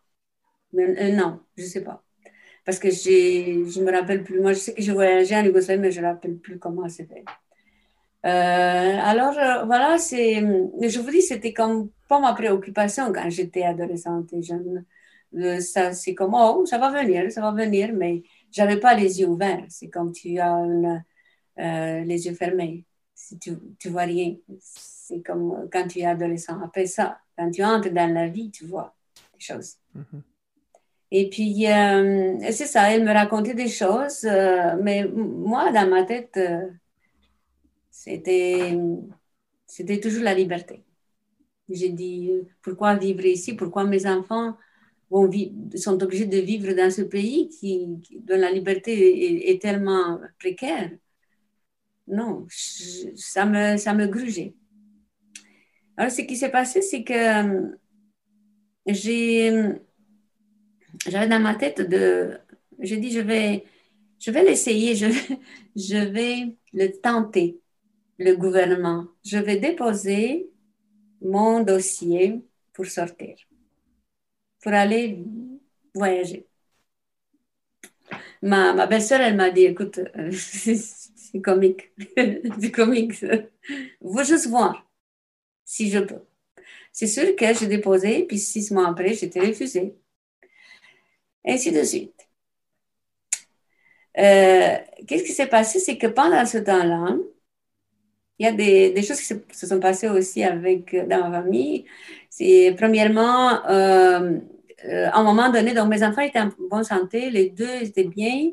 À un moment donné, il y a quelqu'un qui a sonné à ma porte. Puis il me l'a dit, est-ce que je peux entrer? Ben, qui vous êtes? Puis il m'a montré une carte comme petite, petite carte, toute petite carte. Euh, il était lieutenant, je pense, dans les sécurités, sécurité, comme dans le KGB. Dans le KGB. Ça, tu ne peux pas refuser. Entrer, entrer, prendre des places, le fauteuil, tac, tac. Puis, euh, il, a, il m'a dit, parce que pour sortir au Maroc, j'ai oublié de vous dire, on était obligés tous de faire une, euh, une école, une, avoir un diplôme euh, qui s'appelait Academia Stéphane Georgiou. Puis je l'ai fait pour partir, parce que sinon je ne pouvais pas partir. Puis c'était euh, durant quelques mois, j'ai fait des études de ça. Qu'est-ce que c'était? C'était quoi cette étude-là? Qu'est-ce que vous apprenez dans ça? Politique. Juste de la politique, oui. Plus d'endocrinage. Encore une fois. Encore, encore, oui. Et puis euh, là, il, me l'a dit, euh, étant donné que vous avez fait ça, que vous êtes membre du parti, que ça, ça prouve que ma, ma, croyance dans le parti, il me proposait, il me proposait quelque chose. Il m'a proposé quelque chose. Il a dit, écoutez, euh, vous avez, j'avais un voisin dont sa sœur était partie depuis longtemps aux États-Unis, mariée là-bas. Puis il n'était pas bien vu, le monsieur. Saouka. Saouka, Saouka s'appelait. Est-ce que vous pouvez nous dire si vous voyez quelque chose d'étrange ou de. C'est ça, ou même euh, à l'endroit où vous travaillez, si vous voyez quelque chose de spécial qui parle contre, ils font des choses qui, qui sont contre le gouvernement. Puis euh, moi, je, je, vous laisserai ma carte, puis juste euh, vous m'écrivez le nom, puis tout, puis c'est correct. C'est, je m'occupe. Moi, j'ai compris. Hein. J'avais compris. J'avais compris. Puis je n'aimais vraiment pas ça. Je me rappelle quand j'ai compris ça. Il vous demandait de faire de la délation. Il me demandait de faire ça, dénoncer. Il m'offrait trois fois mon salaire d'enseignant. Oui. Par mois. C'est dur de refuser quand même. Bah, écoutez, mais j'avais peur. Au début, j'ai dit, j'ai dit, écoutez, regardez, j'ai deux petits-enfants, deux enfants jeunes, là il faut que je m'occupe, je suis avec mon travail, je ne suis pas trop attentif à ça, laissez-moi y penser deux semaines. Et après deux semaines, il est revenu, puis j'ai dit, écoutez, avec tout le, le dévouement que j'ai envers vous, je, je, ma famille, mes enfants, je peux, pas, je peux pas faire ça. Je peux pas, pas parce que je veux pas, parce que tout le travail que j'ai, j'ai mes enfants, ma famille, mon travail à l'école, je ne peux pas. Je peux pas, j'ai pas le temps. Je je, je, peux pas. C'est peut-être une autre fois. Je ne peux pas vous aider. Je m'excuse. C'est comme tu avais la phase de la mafia. Hein. C'était comme, après ça, j'avais vraiment peur. Ben, c'est sûr. Oui, c'est ça. Et puis, euh, ce que j'ai fait, j'ai, donc, j'avais, euh, j'ai dit aussi à mon mari, c'est ça, c'était la sécurité qui m'a essayé de me racoler. Puis euh, je je savais je savais pas comment est tombé ça, mais maintenant je vais vous dire, euh, j'étais euh, catholique pratiquante, puis j'allais à l'église, mais je savais que c'est un peu tout surveillé. Puis quand je suis allée J'ai mis une perruque, des lunettes presque noires. Puis je suis allée le matin à 6 heures, la messe. Puis euh, une fois, j'ai vu le monsieur. Le même monsieur qui surveillait les gens. Ah oui. Alors, euh, j'ai non, j'ai dit, euh, wow, c'est fort. C'est fort. Parce que tu le reconnais, parce que si ça ne ça genoue pas, il surveille. Donc, surveiller les gens, puis il incitait, il incitait des gens à faire de la délation. Oui. Et puis, euh, c'est ça. Donc, euh, euh, j'ai dit, j'ai dit non, c'est pas pour moi. Je, vais faire ce que je peux pour sortir de ce monde. écoutez, ce qui s'est passé pendant ce temps-là, j'ai laissé l'été mes enfants chez mes parents, bon, pour, pour, un peu un bout de temps, là, pour passer les vacances. Puis mon père, mais en fait, c'est comme ils ont commencé à aller à l'école, puis ils sont allés à l'école euh, de Craiova, chez ma mère, mais mon père, il m'a dit, écoute, euh, j'observe que le petit garçon, moi j'ai un garçon-fille, le petit garçon, il boite. Il me semble qu'il boite. Regarde bien. Quand j'ai regardé, il boitait. J'ai dit, OK, il faut absolument qu'on euh, fasse une radiographie. On a fait une radiographie, puis on a vu qu'il avait quelque chose qui mangeait l'os. Donc, son kyste était un kyste au col fémoral droit. Alors, euh, c'est sûr que euh, je suis allée à Bucarest avec lui voir le plus, le, plus connu des médecins des enfants, donc Dr. Parrot, qui était à l'hôpital pour les enfants. Puis lui, il a dit, écoutez, il a un kyste fémoral droit, quelque chose qui lui mange l'os. Le col fémoral était presque mangé. Oh. Donc, euh, il, était vraiment malade. Alors, euh, la seule solution, c'est euh, de le mettre en plâtre pour l'instant. Il était tout en plâtre. Et puis, il avait une ceinture, en tout cas, oui, ici, en tout cas, c'était compliqué. Puis, il restait dans le lit. Et c'est ça, je, le gardais dans ma salle de séjour qui était proche de ma cuisine. Je pleurais dans la cuisine, je revenais pour prendre soin de lui, mais c'était des moments pas faciles à vivre. Euh, et le, désir de partir, c'était plus fort que jamais. Je voulais partir, vraiment. J'ai déposé mon dossier euh, encore une fois pour avoir un passeport pour sortir. Maintenant, la raison, c'était pour prendre soin de mon garçon. Pendant ce temps-là, le directeur euh, du lycée où j'étais enseignante, il est venu me voir, il me dit à la maison, il m'a fait une visite. Il voulait me parler. Il m'a dit, écoute, je vais prendre ma retraite, puis j'ai pensé à beaucoup de monde qui est dans le collège, puis j'ai pensé de, de te nommer à ma place directrice du collège. Est-ce que tu accepterais? Moi, j'étais comme oui, très fort, parce que je sais qu'avec ça, j'ai gagné du pouvoir, mon passeport. je dis, c'est mon passeport qui, est là. Mais j'ai dit oui. Mais pour ça, il fallait que je fasse, je passe devant une commission du Parti communiste aussi. Il fallait que je passe une entrevue. Il fallait que je passe beaucoup de. C'était un cheminement assez compliqué. Euh, le vote des gens, le vote des enseignants, c'était long. Mais j'ai dit oui quand mon mari est venu le soir et j'ai dit ça, que j'ai dit oui, il a, oh, ouais, toi, tu veux devenir grand, tu veux faire la, la madame dans la maison, la grande madame directrice, tac, tac. Mais j'ai rien dit. j'ai dit non. J'ai dit, euh, dans ma tête, euh, c'est ça. Le passeport, c'est là que je dois avoir un passeport. J'ai dit aussi à ma belle-sœur que j'ai déposé un dossier pour avoir un passeport. Elle dit, tu es folle, tu ne veux pas sortir d'ici. Comment ça, tu, veux sortir comme ça, penses-tu? Il n'y a personne qui sort? Je savais. Ouais.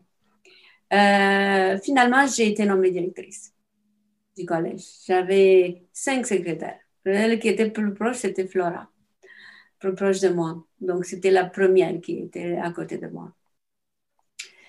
Puis, euh, j'ai continué à déposer mon dossier et j'ai j'ai déposé, puis à un moment donné, je suis entrée pour avoir la suite euh, après six mois. Le guichet s'est ouvert, puis la madame qui, euh, qui recevait ça, donc elle m'a fait signe d'aller par en arrière. Mais je ne comprenais pas trop, elle, me faisait signe de aller par en arrière. Mais j'ai dit, bon ça, c'est quoi ça? et puis, euh, je suis allée par en arrière. Il y en avait deux soldats avec des mitraillettes là devant. Ils m'ont mis ça de, dans la poitrine, que je n'ai pas le droit. Mais elle, elle est venue me, me prendre par la main. Et j'étais comme étonnée. Qu'est-ce qu'elle veut? Qu'est-ce qui se passe?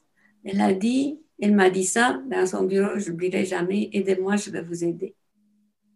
Aidez-moi, je vais vous aider. Ouais. Euh, Parce qu'elle aussi voulait un passeport? Ou... Euh? oui, oui, c'est ça, le passeport, c'est. Mais moi, je ne comprenais rien. Elle, euh, elle a dit, ma fille est dans votre collège au cours du soir. C'est qu'on avait le cours du soir aussi. Puis, si vous, pouvez m'aider avec elle, je vais vous aider aussi pour votre passeport. Mais je dis qu'est-ce que je peux faire? Euh, ben, Elle a dit, elle, ma fille, elle a été, euh, donc elle a fait une demande de se retirer de l'école au mois, ben, au début de l'automne. Et puis, euh, parce qu'elle était enceinte, puis elle ne l'a pas dit.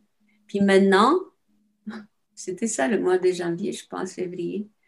Elle a dit, maintenant, elle, a accouché, puis elle me l'a dit qu'elle s'est retirée de l'école. Qu'est-ce qu'elle peut faire sans, diplôme dans la vie? Rien. Donc, il faut absolument qu'elle continue ses études. Donc, si vous pouvez la recevoir, ben, écoutez, aidez-moi, je, je vais vous aider. Ah, j'ai dit, OK, je vais essayer. en partant de là, je suis sortie, je me rappelle, écoutez, c'était, c'était quelque chose. Je suis sortie de là et je suis allée chercher dans un magasin. C'était une, parfumerie, je ne sais pas, c'était quelque part parfumerie, c'était de toute droguerie, genre. Pas de droguerie, on, on appelle toucher du savon, des parfums, des, affaires genre. C'était de pâte à dentifrice. Une pharmacie? Une pharmacie ou un drugstore. C'était pas, pas médicaments, juste des produits d'usage de, de, salle de bain, de savon, salle de bain, des, de shampoing, genre ça. Puis euh, en sortant de là, c'était comme un, monsieur qui était tombé, je n'oublierai jamais ça, sur, était mort dans la, sur le trottoir, sur la partie qui était juste à côté de où se passent les voitures. Puis, euh, je, je l'ai vu, c'était tout mauve, tout, il était mort. Puis, je, suis, me suis retournée, il n'y avait pas de monde. Je suis retournée au magasin, j'ai dit, Madame, il y a quelqu'un qui est mort, là, comment on peut le laisser de même? Il faut appeler une ambulance, il faut faire quelque chose. Elle a dit, oh, moi, je n'ai pas de téléphone, moi, je ne peux pas appeler. Si, si l'ambulance va ça, ils, vont le chercher à un moment donné. Et je dis, je peux pas, vous ne pouvez pas laisser comme ça? Bon, il y avait quelqu'un qui a mis un journal sur son visage, mais j'ai trouvé ça tellement pas humain, tellement touchant, tellement frustrant de vivre dans une société comme ça, que j'avais encore la force à moi de faire tout pour réussir à avoir mon passeport. C'est ça qui m'a. C'est un autre coup de pouce, quoi. Et puis, euh, je suis allée, j'ai pris un rendez-vous pour aller voir le ministre de l'enseignement. J'ai dit, écoutez, parce que directrice d'un grand collège comme ça, il n'y avait pas beaucoup. Hein. Euh, il y avait quelques collèges. Grand collège, c'était 3500 élèves, c'était immense. Et puis, euh, j'ai pris rendez-vous avec le vice-ministre, en tout cas quelqu'un qui est assez, assez haut placé. Et puis, euh, je n'oublierai jamais les grandes portes sur lesquelles je suis entrée, belles portes du ministère de l'Enseignement.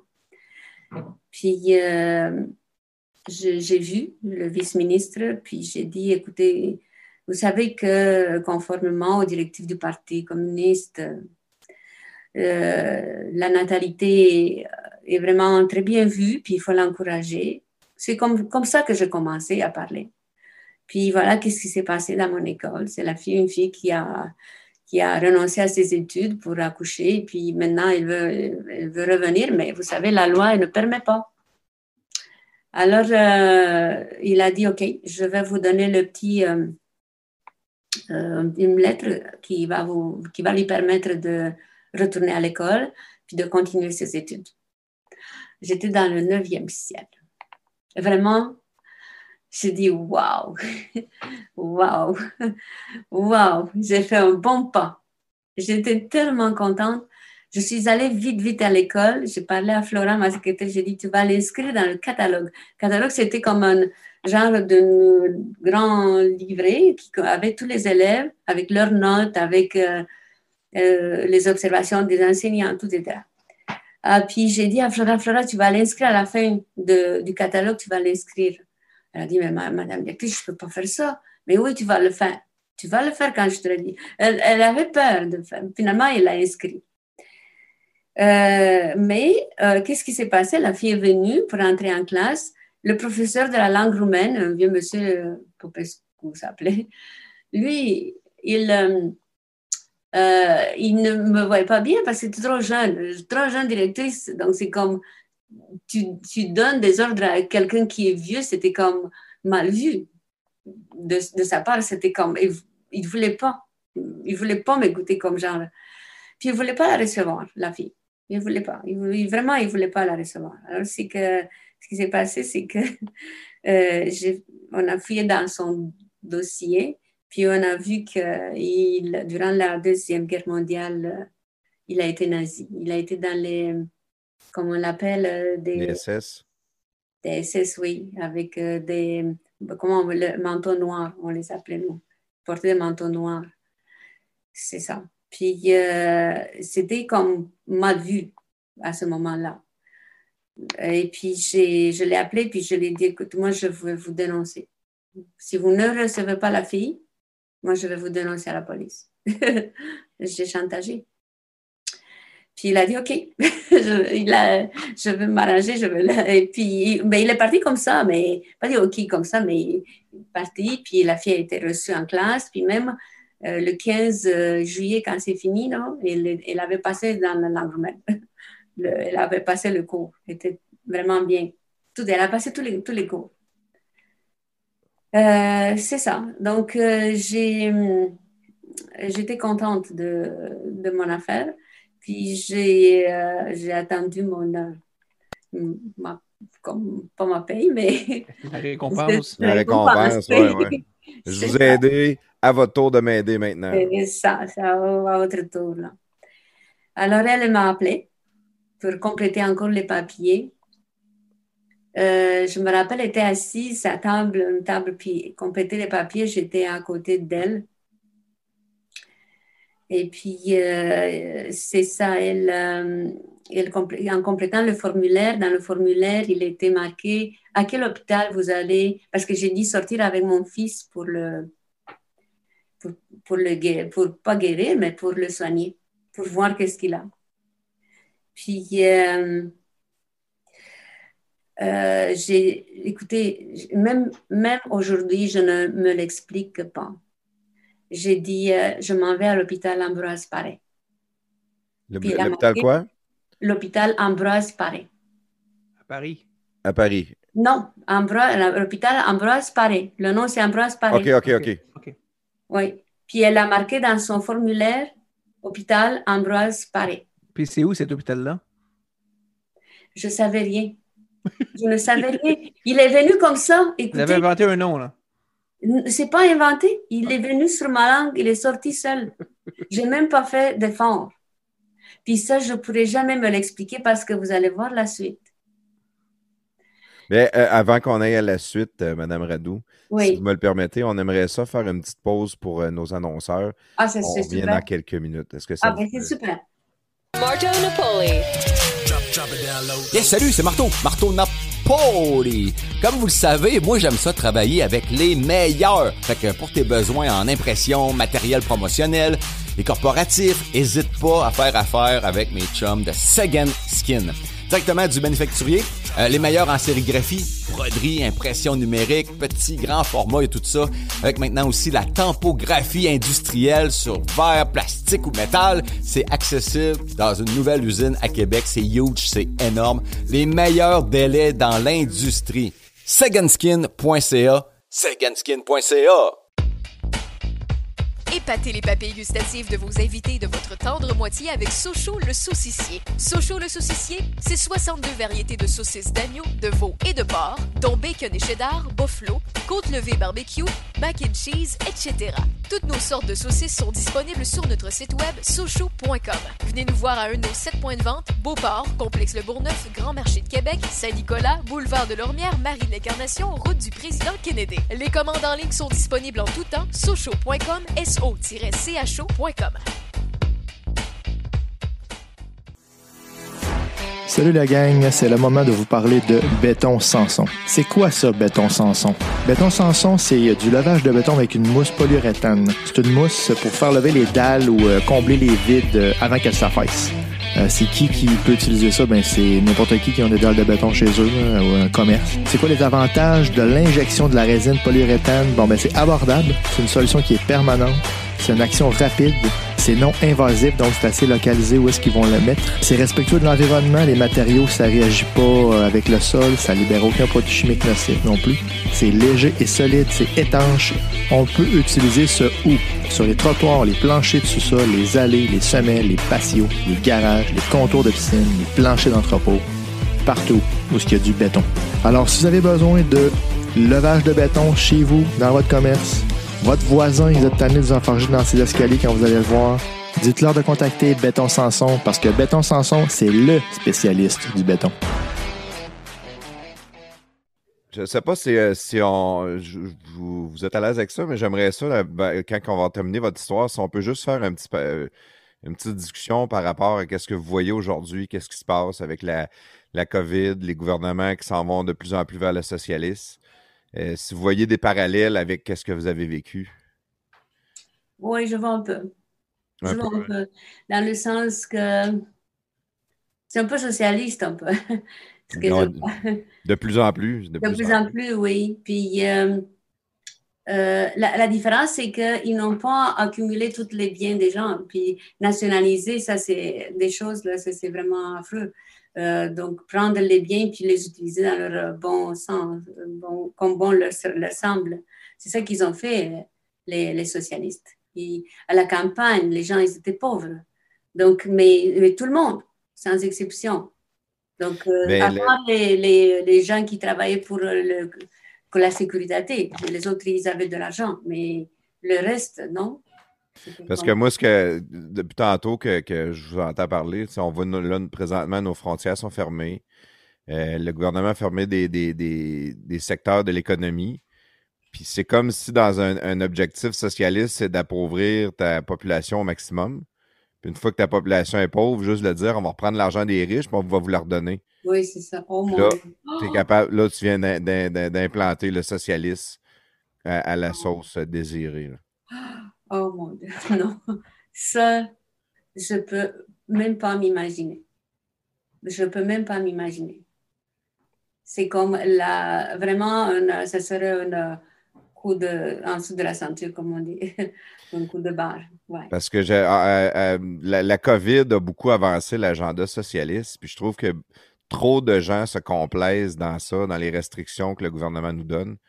Ça en est peurant. C'est pour ça, parce que depuis tantôt, je vous entends parler, puis je fais plein de parallèles avec tout ce qui se passe. Là. Tu sais, le- récemment, le gouvernement Legault s'est donné, le, le premier ministre François Legault s'est donné une note parfaite pour sa gestion de la, de la, de la crise. Puis il dit, je vois pas qu'est-ce que j'aurais pu faire de mieux. tu sais. Mais Là, là, vous me disiez que le, le gouvernement socialiste à l'époque se vantait de Oui. faire ça parfaitement. tu sais. Il était donc incroyable, il se donnait des notes parfaites. Là, je vois plein de parallèles de même. Les frontières fermées, le- le- le- le- le- les, voisins qui dénoncent. tu sais. Euh, je vois mon voisin de la visite, je vais appeler, je vais le dénoncer. On voit beaucoup de, de parallèles avec ce qui s'est passé dans, dans votre histoire. Ça en est presque épeurant même. Mais si, écoutez, c'était affreux, ça. C'est affreux de vivre ça. Si vous savez, c'est inimaginable. Si on, on- moi, si j'entends que je, je m'en vais tout de suite, je vous dis, je répète, je peux plus rester ici. Je peux plus revivre ce que j'ai vu, vécu et Ouais. j'ai vu là-bas. Partir avant qu'il soit trop tard. Oui, mais il faut agir, par. Parce qu'avec avec l'agenda socialiste qu'on voit les gouvernements qu'il y a là, on connaît certaines personnes qui sont quand même fortunées. Puis toutes les personnes qui ont beaucoup d'argent ont un plan pour quitter avant qu'il soit trop tard. tu sais. Oh mon Dieu. Mais vous savez que Lénine, il- Lénine, celui qui a créé le socialisme, était riche, lui. Voilà, le- le- C'est souvent comme ça, ouais. les membres du gouvernement sont toujours très riches. C'est ça. Donc, euh, c'est ce que je, vous, je ne vous ai pas dit, c'est comment ils ont caché Tchernobyl, l'explosion. Ça, c'était quelque chose. hein. J'ai écouté la série sur Tchernobyl l'année dernière, là, quand elle est sortie euh, à l'automne. Sur Netflix, ça? Ouais, c'est Netflix, hein, je pense que c'est sorti. Mais c'est- c'est c'est vraiment excellent, c'est très bon. J'ai écouté vrai plusieurs documentaires sur YouTube par rapport à Mhm. Tchernobyl, puis c'est-. Mais ils cachent ça longtemps, vraiment, justement, pour pas avoir euh, à subir l'odieux d'une défaillance du système. Là, tu sais, Ça. euh, Oui, c'était une défaillance, une grande défaillance. Et puis, euh, nous, on a comme le- les gens du bas, là, qui on ne savait rien, on vivait ça, parce que comment c'est passé, c'est que euh, c'est passé le 26 avril 1986. 26 avril 1986, c'est l'explosion qui s'est faite. On ne savait rien. Ce qu'à un moment donné, quelques jours après, à Radio euh, l'Europe libre qu'on écoutait, on a entendu qu'il y a, il y a un degré élevé de radiation euh, dans les pays nordiques, euh, que le Geiger, il, il sonnait à n'en plus finir, et qu'il paraît qu'il y a quelque chose quelque part, mais on ne sait pas où. Vous savez, on ne savait pas où. Puis moi, c'était à 800 km de moi, Eh, my chez God. moi. pas loin, en effet. hein. Pas loin. C'était Kiev, à Kiev à côté, après, je sais pas, c'était. C'était pas loin. Donc, c'était de, de Bucarest. On ne savait rien. Donc, euh, finalement, euh, vers la fin du mois d'avril, c'est euh, moi, j'étais voisine aussi avec quelqu'un qui travaillait pour le ministère de, dans le ministère de l'é- de l'énergie, puis qui a dit qu'au bord de la mer Noire, la, radioactivité, c'est incroyable. C'est d'une c'est c'est 10 000 fois, genre. C'était in- incroyablement élevé. Il y a quelque chose qui se passe. Puis, on ne savait donc pas. On savait que c'est ça, mais on savait ni d'où ça vient, ni... Ben, finalement, Radio euh, l'Europe libre, ils ont dit que c'est euh, Tchernobyl qui a euh, explosé, puis qu'ils essayent de, d'éteindre ça, euh, mais qui- qu'ils ont caché au début. Et puis le 1er mai, donc le, le Parti roumain, le Parti communiste, il n'a rien dit. Officiellement, c'était rien, jamais rien. Le 1er mai, ils nous ont fait sortir parce que c'était la fête des travailleurs, la fête du travail. Et tout le monde devrait sortir dans la rue pour manifester que le parti est extraordinaire, le Parti communiste roumain, puis une de sympathie pour le parti. Donc, on était obligés de sortir dans la, dans la, c'est dans la rue, mais c'était la radioactivité. Donc, si vous voyez une marée de gens qui sont forcés de sortir dans la rue sous, la, sous une radioactivité extrêmement élevée. C'est quoi ça? Est-ce que c'est C'est humain? euh, C'est tuer des gens, potentiellement tuer les gens. Là. pot- potentiellement tuer des gens pour une idéologie. C'est ça. Et puis finalement, ça a sorti, mais c'était vraiment tard. Nous, on a su ça après le premier. Donc, 26, c'était une semaine. Après, on a vécu encore une semaine pour que ce soit public. Puis, c'était pas grand-chose. Puis, euh, mais euh, entre eux, ils ont donné une liste des choses à faire, à ne pas faire. Donc, de, te laver tout le temps, de laver les cheveux, de te laver tout le temps, de, ne pas manger, comme il disait, de, ne pas manger des, euh, des choses de la salade, des fruits fraîches, des, rien de frais, que des choses qui sont comme les noix, on pouvait manger. Mais ça, c'était en catimini. C'était dans le, pour les gens qui faisaient partie de la nomenclatura, Mhm. pas pour les gens qui ordinaires. Donc, les gens ordinaires, ils, ils subissaient d'avoir les, les cheveux couv- couverts, de, de ne pas sortir trop, de ne pas boire de l'eau. Euh, en tout cas, c'était plein, plein de... parce que c'était tout contaminé par la radioactivité. Puis, entre autres, les enfants devaient prendre de iode, de iode de la pharmacie, pas du iode radioactif, parce que lui, le iode, se dépose dans les os.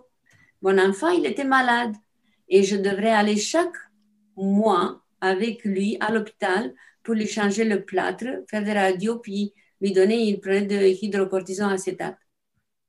Là, j'ai dit, ben, je vais lui donner aussi du iode parce que le iode, ça va faire encore est, il est déjà malade. Qu'est-ce que je vais faire avec?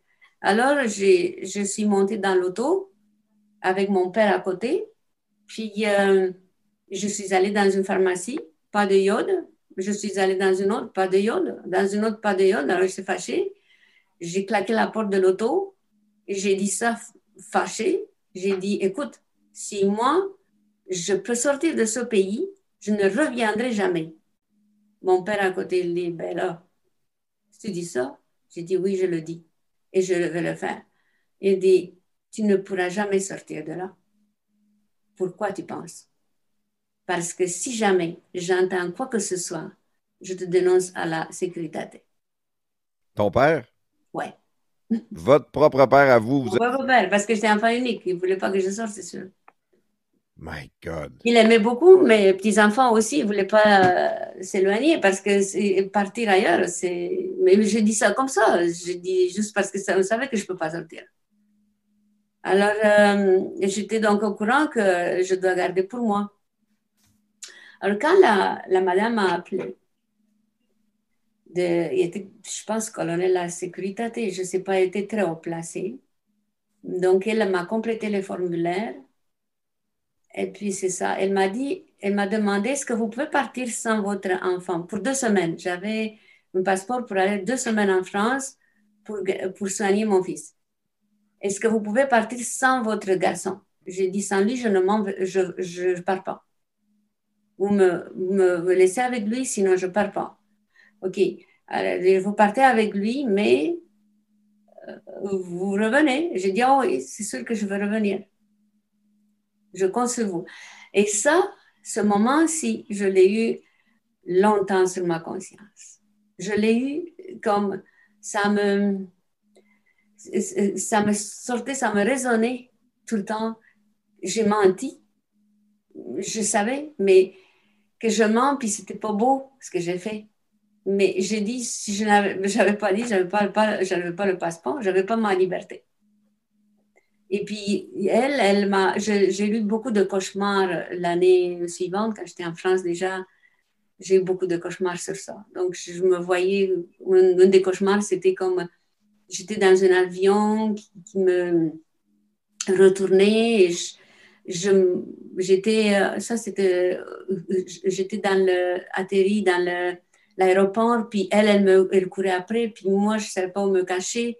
Ça, je vous dis, des cauchemars de ça, j'en ai eu plein avec elle, parce que je sais que j'ai mal fait, mais je n'avais pas le choix. C'est comme euh, dans notre vie, parfois on joue des, des mauvais rôles. Ah, puis si vous faisiez attraper, c'est direction goulag aussi, non?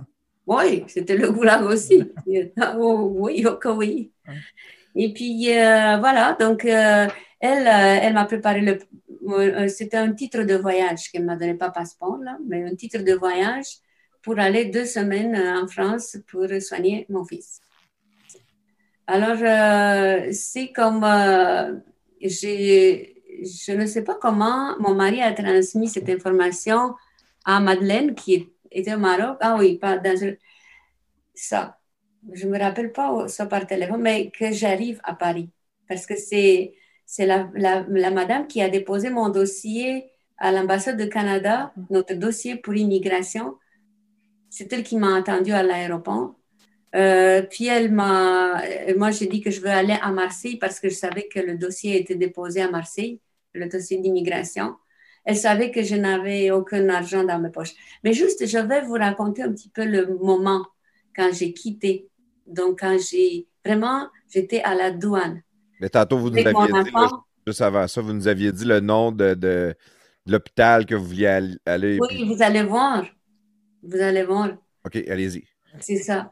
Donc, euh, premièrement, donc, euh, je suis allée, quand j'ai eu mon passeport, quelques, ben, le mois d'août, je l'ai eu pour quitter le 3 septembre 1987.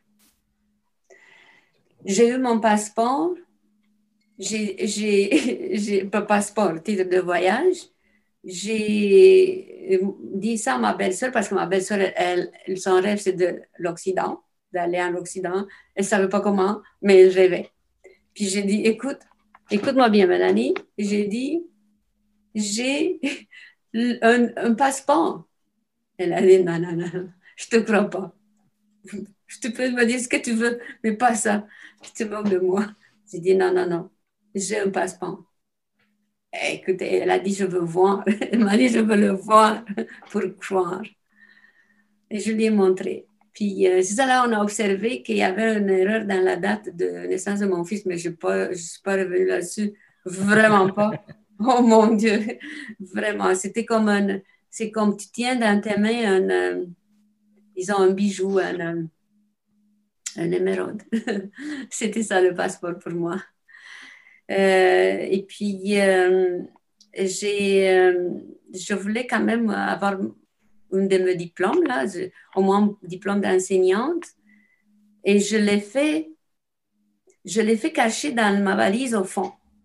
j'ai fait le, la valise. Et puis, euh, je pense que j'ai pris mes deux diplômes. J'ai pris juste ça. J'ai pris mon, mon diplôme d'enseignant, mon diplôme de maîtrise. Je les ai pris les deux. Doctorat, je n'étais pas prêt encore, le diplôme. Puis, euh, j'ai, je les ai cachés au fond. Mais la fille, qui, la madame qui était enseignante d'éducation physique dont son mari travaillait à la douane, elle me l'a dit quand même si tu t'en vas en Russie ou n'importe où, ils, vont te fouiller, même ils demandent les valises avant, parfois, pour fouiller jusqu'au fond, tout, tout, tout, tout, tout voir qu'est-ce qu'il y a caché dedans. Et je savais que pour les diplômes, si tu essaies avec comme le diplôme, c'était donné par le gouvernement. Donc, ça appartient au gouvernement.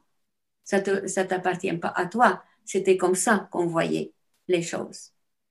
Donc, je savais que en cachant les diplômes, je, suis en grand, en grand défaut.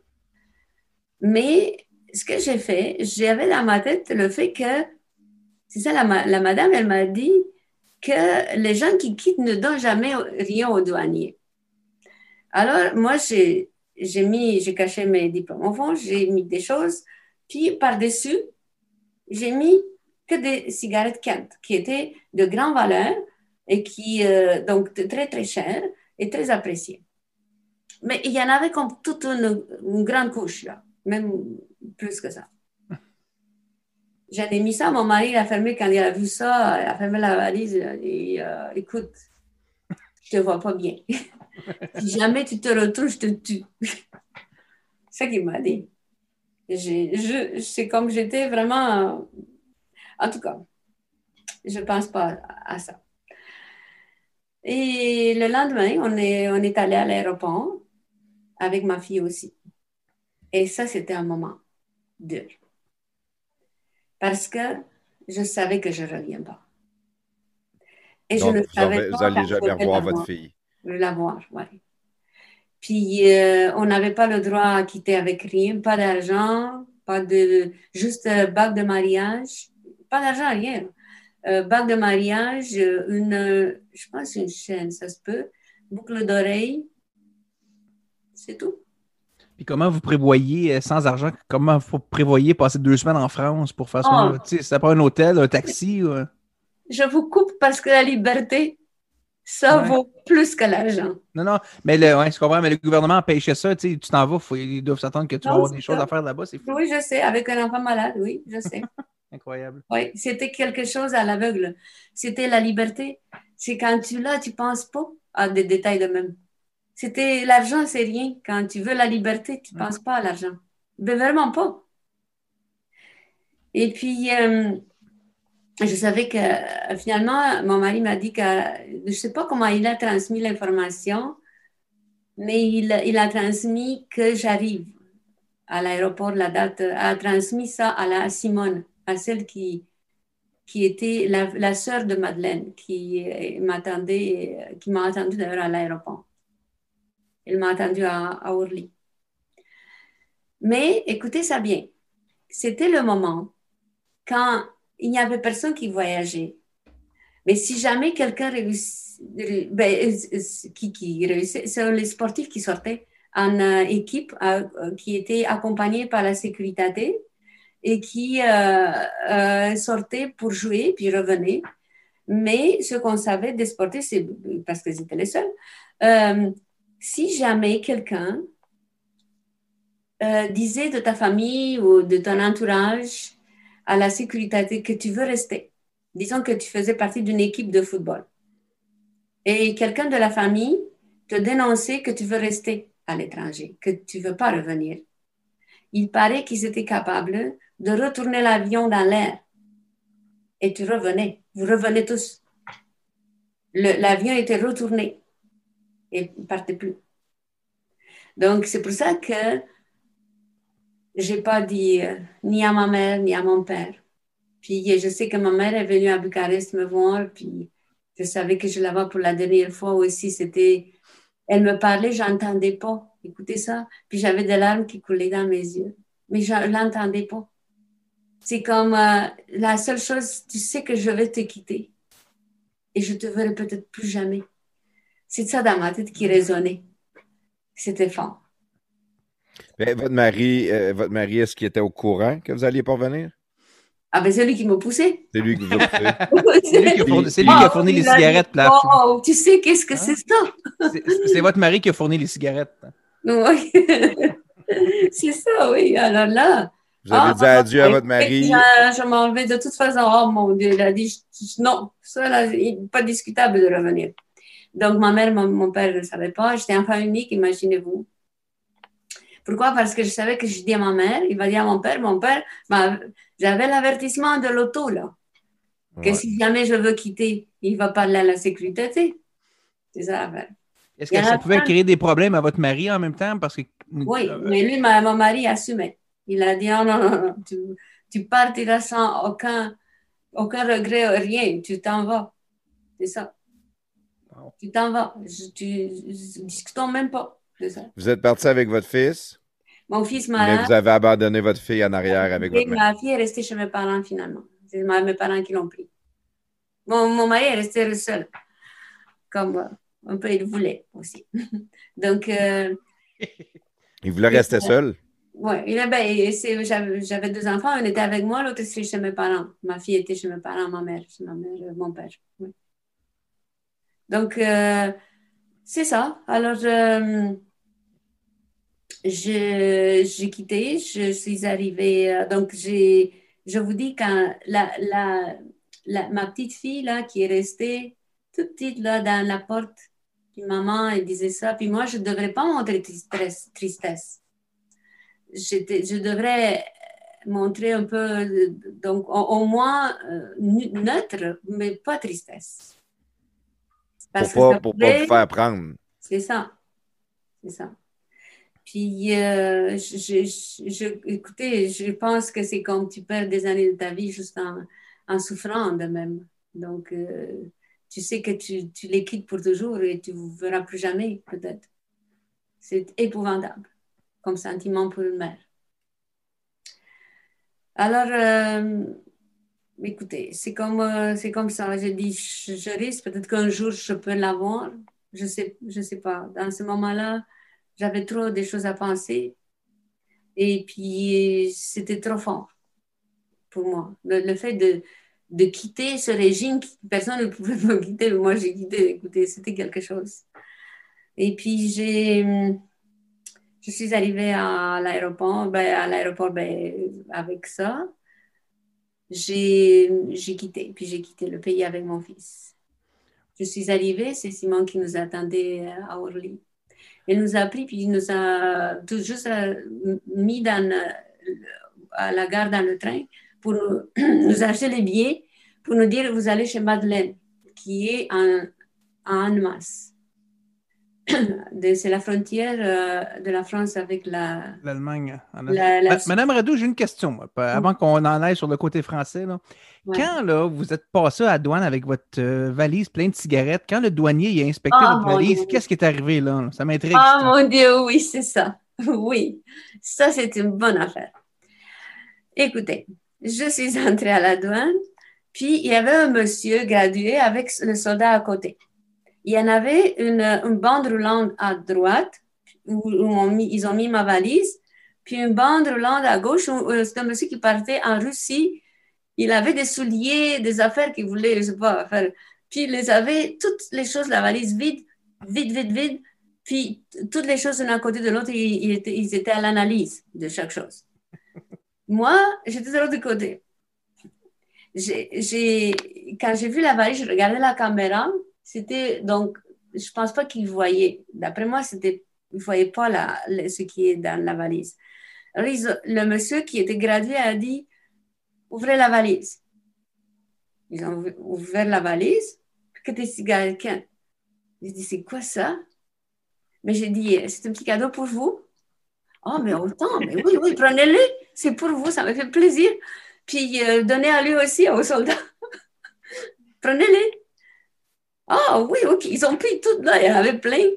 Ils ont tout pris. Puis il dit, fermez la valise. Ah, Wow! il était corrompu, correct. C'est, oh, écoutez, pour moi, premièrement, c'est cinq ans de prison parce que je vais quitter avec le KGB ou le goulag. C'était pour moi, c'était ça. Vous savez, Vous avez, vous tout risqué pour un paquet de cigarettes, puis ça a fonctionné.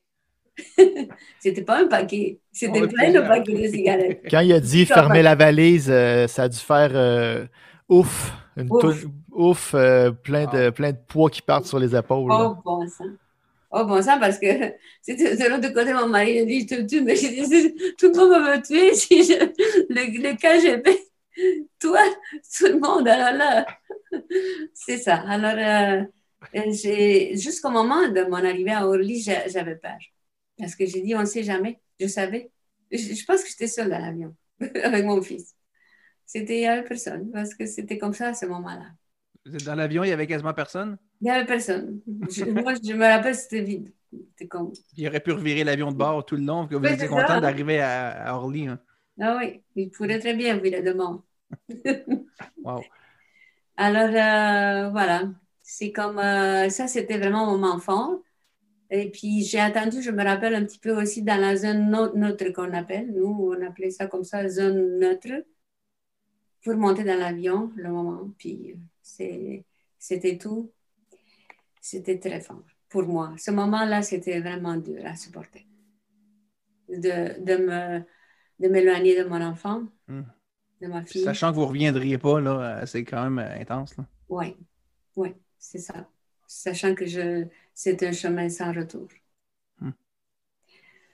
Donc, là, Donc, vous étiez au euh, train. Vous étiez rendu au train, là. euh, Euh, J'étais au train, il m'a mis dans le train, puis je suis arrivée euh, voir euh, Madeleine. Madeleine était du paquet riche, là, et m'a m'a reçue dans une excellente maison avec serviteur, tout ça.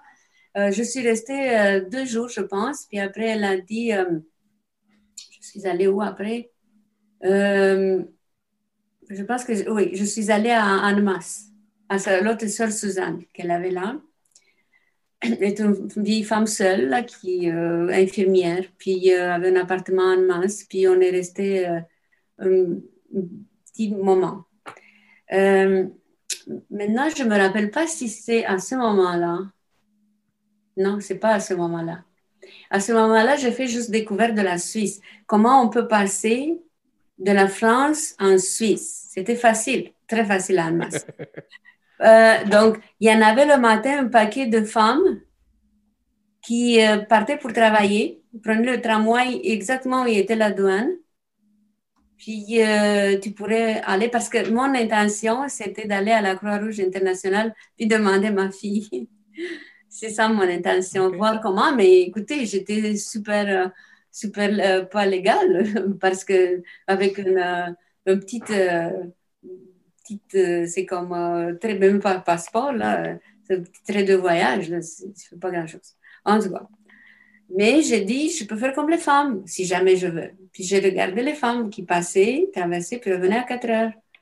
Dans, dans le même tramway, puis tout le monde, les femmes. Donc, il y avait des femmes qui passaient à, en Suisse, à Lausanne. C'est juste à côté de Lausanne, à Genève. Puis à 4 heures, revenaient. Puis j'ai vu ça. J'ai dit, OK, c'est bien à mémoriser. Et puis, euh, finalement, euh, euh, c'est ça, Suzanne, qui était Mars, elle a dit, je ne peux pas vous garder, je sais que je ne pouvais pas, je vais vous envoyer.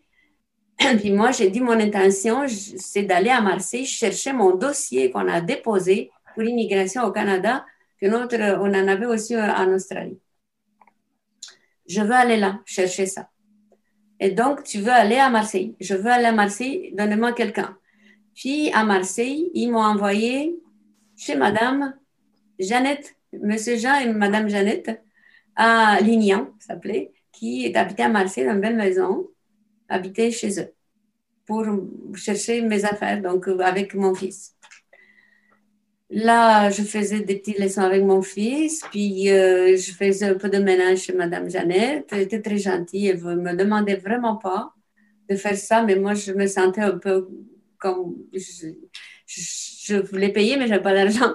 je ne savais pas comment, alors je vais me forcer de, de l'aider dans le ménage, dans la maison, tout ça. Puis c'est comme ça qu'on est resté un bon bout, quelques deux mois, je pense. Septembre, est arrivé, c'est octobre novembre, à peu près novembre. Euh, c'est ça, on est, on est changé, on a changé, on est allé chez le frère de Madeleine, Adrien, Adrien Noël s'appelait, qui sa femme était, euh, était venue de l'Allemagne de l'Est. Donc, était aussi d'un parti un peu communiste. Et puis, euh, mais par conviction, était capitaliste, c'est sûr. Alors là, je suis restée chez eux.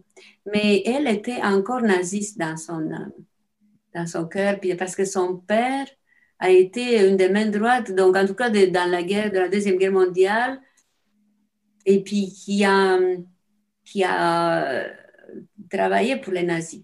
Donc, était contre l'immigration, haïssait les immigrants. Ils étaient comme euh, avec très proche de Jean-Marie Le Pen à Marseille. Puis, ils avaient une organisation contre l'immigrant, les immigrants. Puis moi, j'étais migrante, euh, c'est bon ça.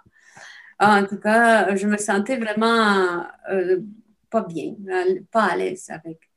Euh, C'était tellement fort parce que je préparais les repas, tout ça, mais ces enfants, comme je me rappelle, sa fille, elle ne prenait pas de ma main. C'était par sa mère, elle ne prenait pas parce que j'étais une immigrante. C'était comme genre ça, donc très fort, hein, ça. Et puis, c'était vraiment comme pire que les serviteurs. C'est comme.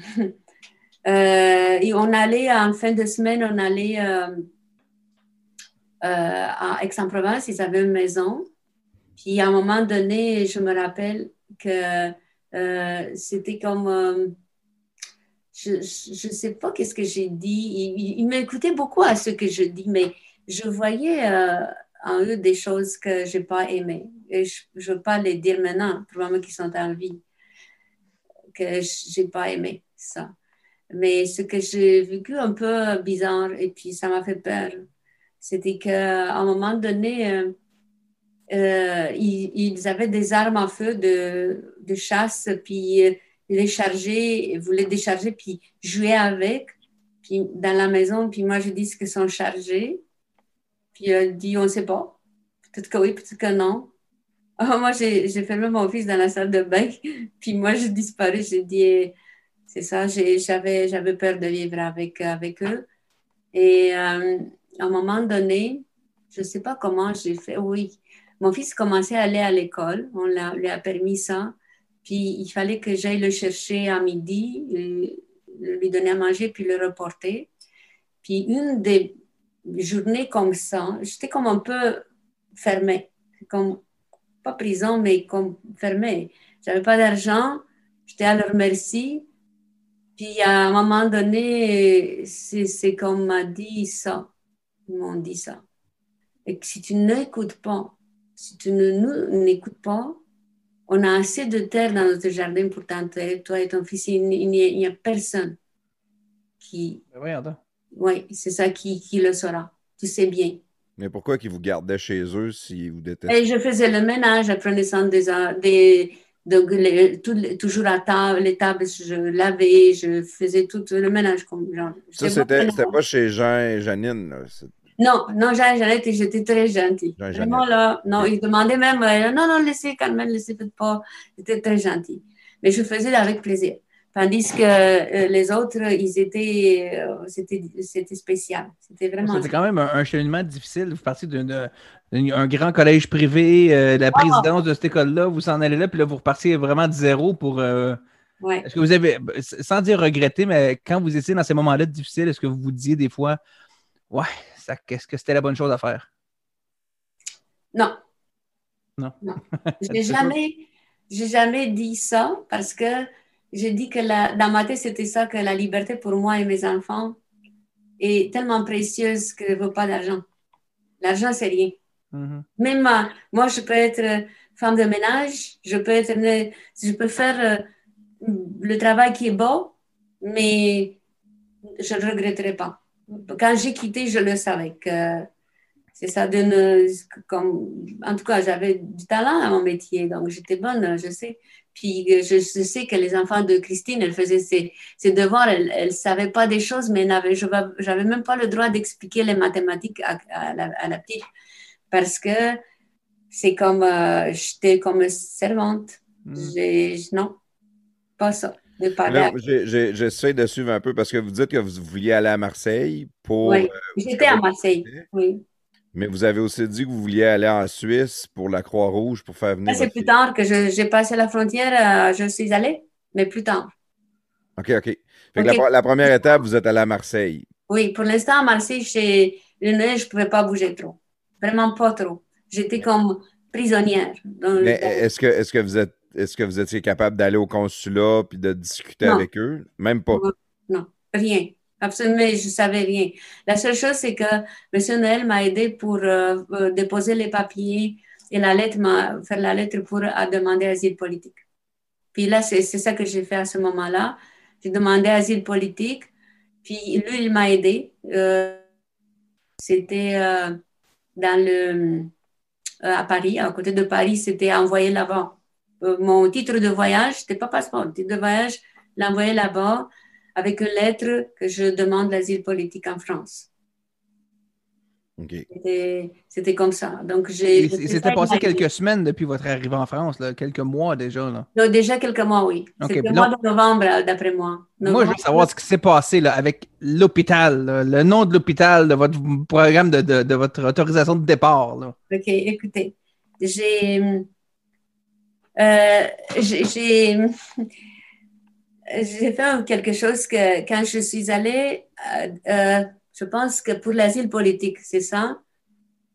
Je suis allée dans un office, puis là, là-bas, c'était une, une madame euh, vraiment très gentille qui m'a dit Vous voulez demander asile politique? Où est-ce que vous vivez? Maintenant, qu'est-ce que vous faites Mais j'ai dit Je suis dans une famille, puis votre mari, il est où? Mais j'ai dit Il est comme dans une prison. C'était comme dans une. C'est ça que j'ai dit. Mais elle a dit comment? Ça, ça l'a touché un peu, qu'elle s'est approchée de moi. Puis euh, j'ai dit, écoutez, maintenant, je vis avec mon fils. J'ai commencé à expliquer que je, j'ai quitté mon pays, que je suis sans rien, que je sans, c'est comme sans rien, vraiment. Et puis euh, que je suis avec mon fils qui est malade et qui il, il n'avait plus le plâtre maintenant, donc c'est difficile pour lui porter. Puis euh, j'ai dit, euh, c'est comme ça. Et j'aimerais ça. Je suis dans une famille où je ne me sens pas à l'aise.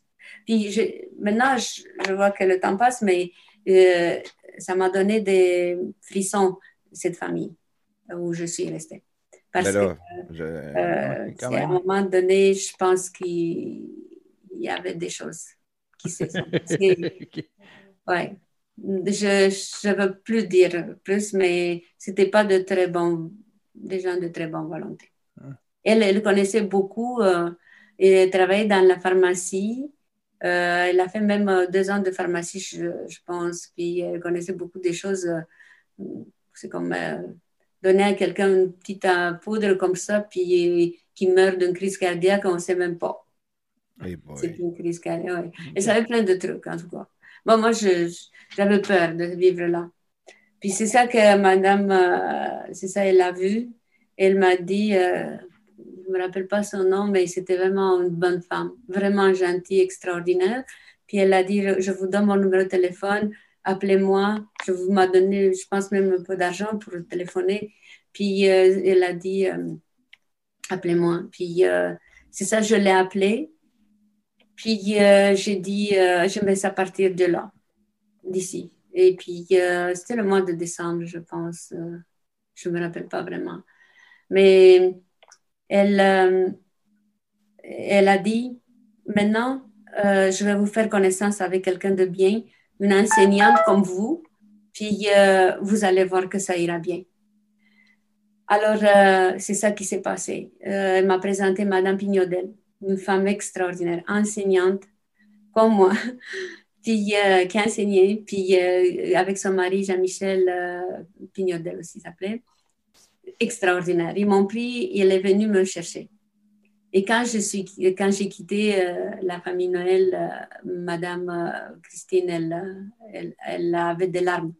Je ne sais pas pourquoi.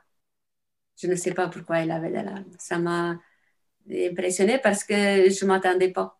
Je m'attendais qu'elle. Euh, parce qu'elle elle avait l'air très dure. Quelqu'un, une, une femme allemande, là, dure.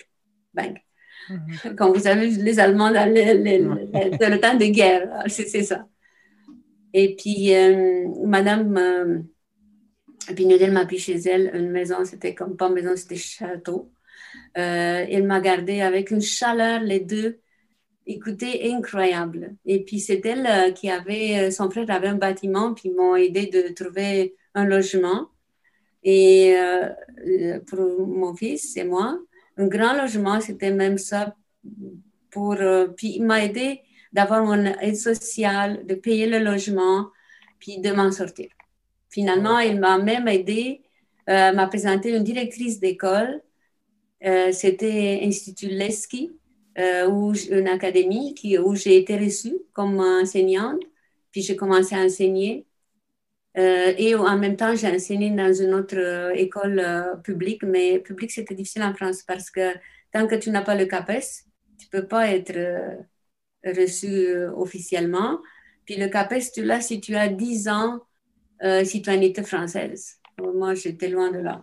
Donc, euh, à ce moment-là, j'ai commencé à faire... Euh, euh, ben, premièrement, je suis allée à chercher le consulat canadien, puis il n'était plus là. C'était défait. Il n'y en avait plus. Donc, tous mes papiers et tout, c'était de Marseille, c'était fini. Mais est-ce que vous aviez quand même eu votre statut de réfugié politique en France? Oui, je l'ai eu, à condition qu'on donne notre titre de voyage, notre passeport. Je l'ai donné. Vous, vous donniez ça, vous n'avez plus rien. Là. Je n'avais plus rien. Encore, j'avais plus rien. En plus rien. c'est ça. Euh, euh, avez-vous fait un stock de cigarettes au cas où? non. non écoutez, c'est comme j'ai commencé à zéro ma vie. Puis, euh, c'est comme avec l'argent que je gagnais, c'est ce que je n'avais pas beaucoup. Mais je payais mes affaires, puis je, je pouvais m'organiser euh, j'ai commencé à donner des cours privés en, France. Ah, ils étaient ah, comme j'avais un, succès incroyable dans les cours privés.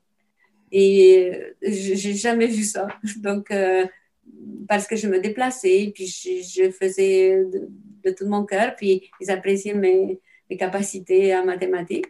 Et comme ça, j'ai commencé à gagner un peu d'argent. Et pour, pour pouvoir, alors j'ai déposé mon, à Paris, j'ai déposé mon dossier pour immigration au Canada. Euh, au Québec, ici, j'ai dit je veux parler français, pas anglais, parce que je voulais pas anglais. Et euh, j'ai déposé aussi en Australie parce que c'est chaud. Mais euh, j'ai été acceptée partout, mais je ne voulais pas Australie à cause de la langue anglaise. Hum. En, en, arrivant ici avec... Bon, ok, c'est ça. Bon, pas en arrivant ici. Avant ça, c'était super important.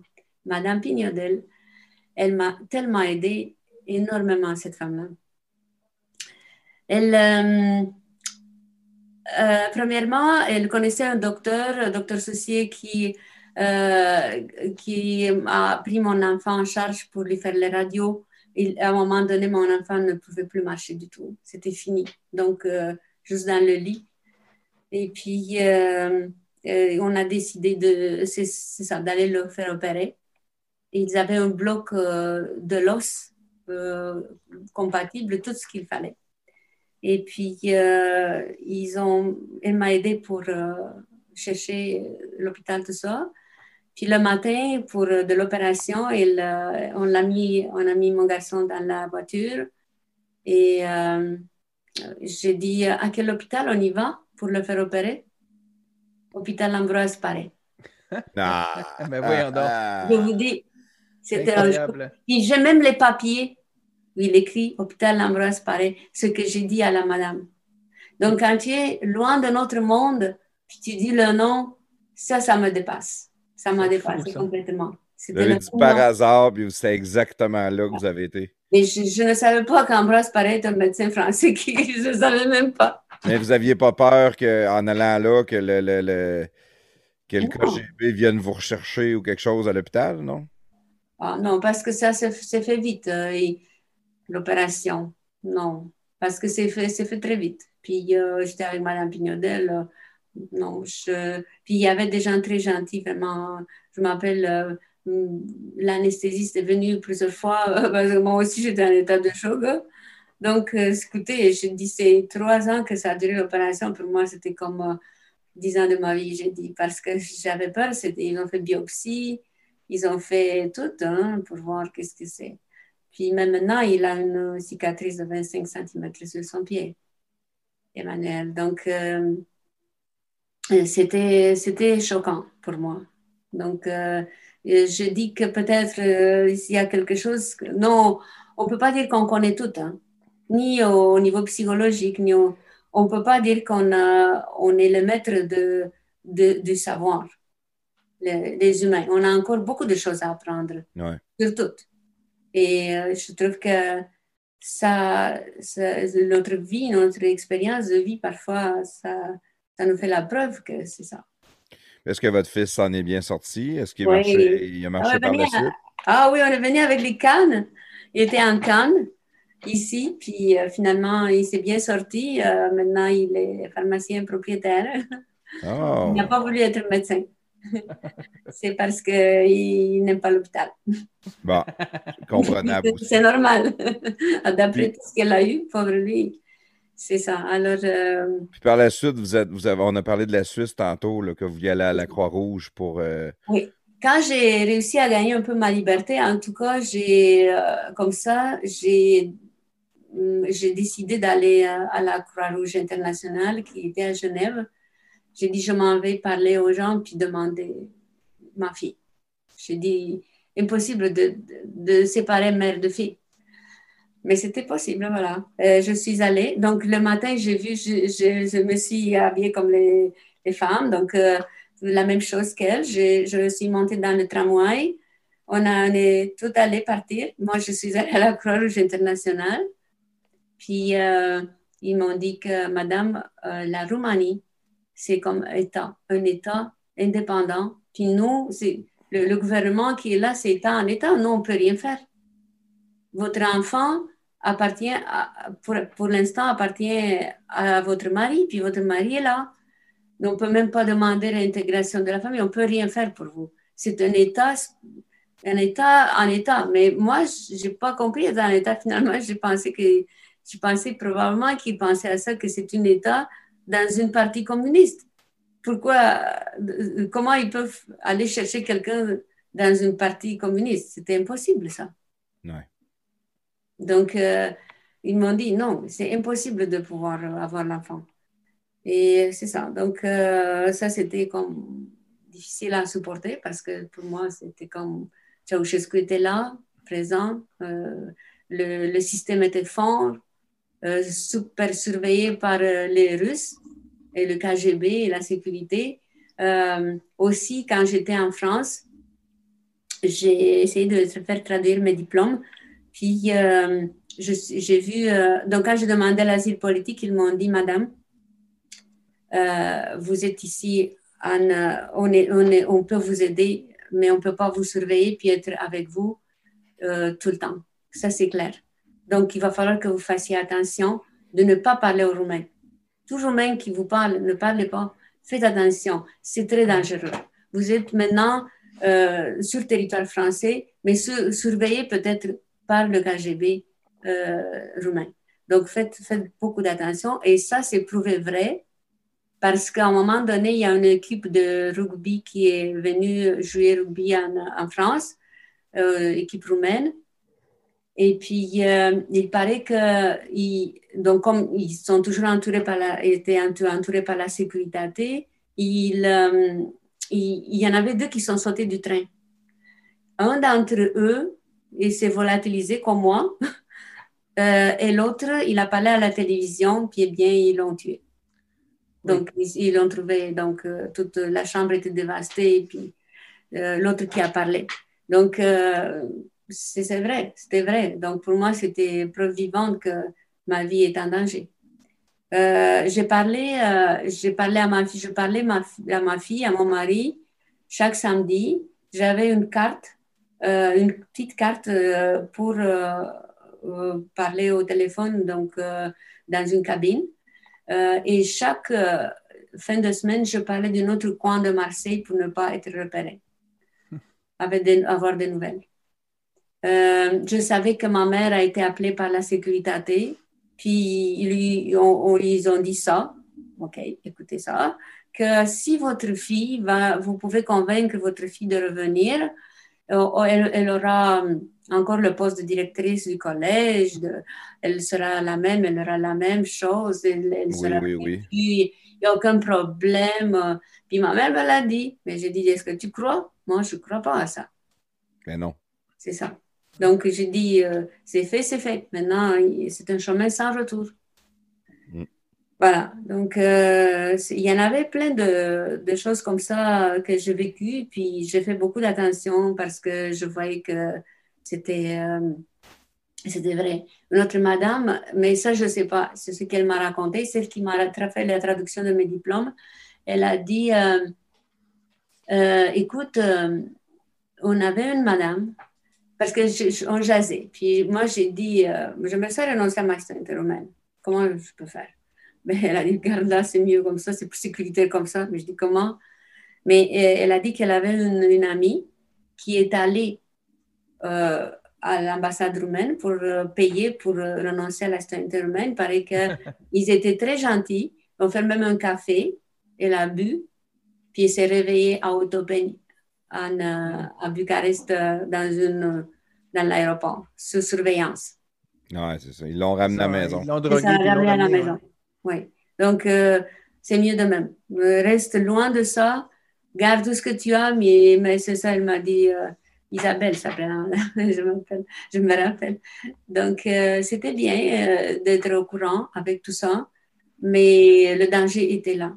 Une autre fois, donc, pas question d'avoir un téléphone, pas question de tout vivre en incognito euh, en France. Donc, alors, euh, ma décision était vraiment prise pour partir, pour quitter la France, parce que je ne pouvais pas vivre comme ça tout le temps. C'était très beau à Marseille, hein, c'était extraordinaire. Euh, le climat est incroyable. Le, le panorama et toute le, la, la, la- les promenades sur euh, la Méditerranée et tout, hein. tout, euh, c'est magnifique, extraordinaire. On dirait que la mer Méditerranée change de couleur tout le temps mais tout était beau. Le, le 25 février, les, les arbres en fleurs, c'est super beau. Mais c'est ça. Bon, pour moi, c'était c'était ma, ma sécurité. Donc, euh, j'ai dit de mon enfant, de moi et mon enfant. Puis j'avais toujours, euh, je, peux penser, mais l'espoir, je, sais qu'elle qu'elle mijotait en moi qu'un jour j'aurai ma fille. Donc, euh, ça, c'est arrivé.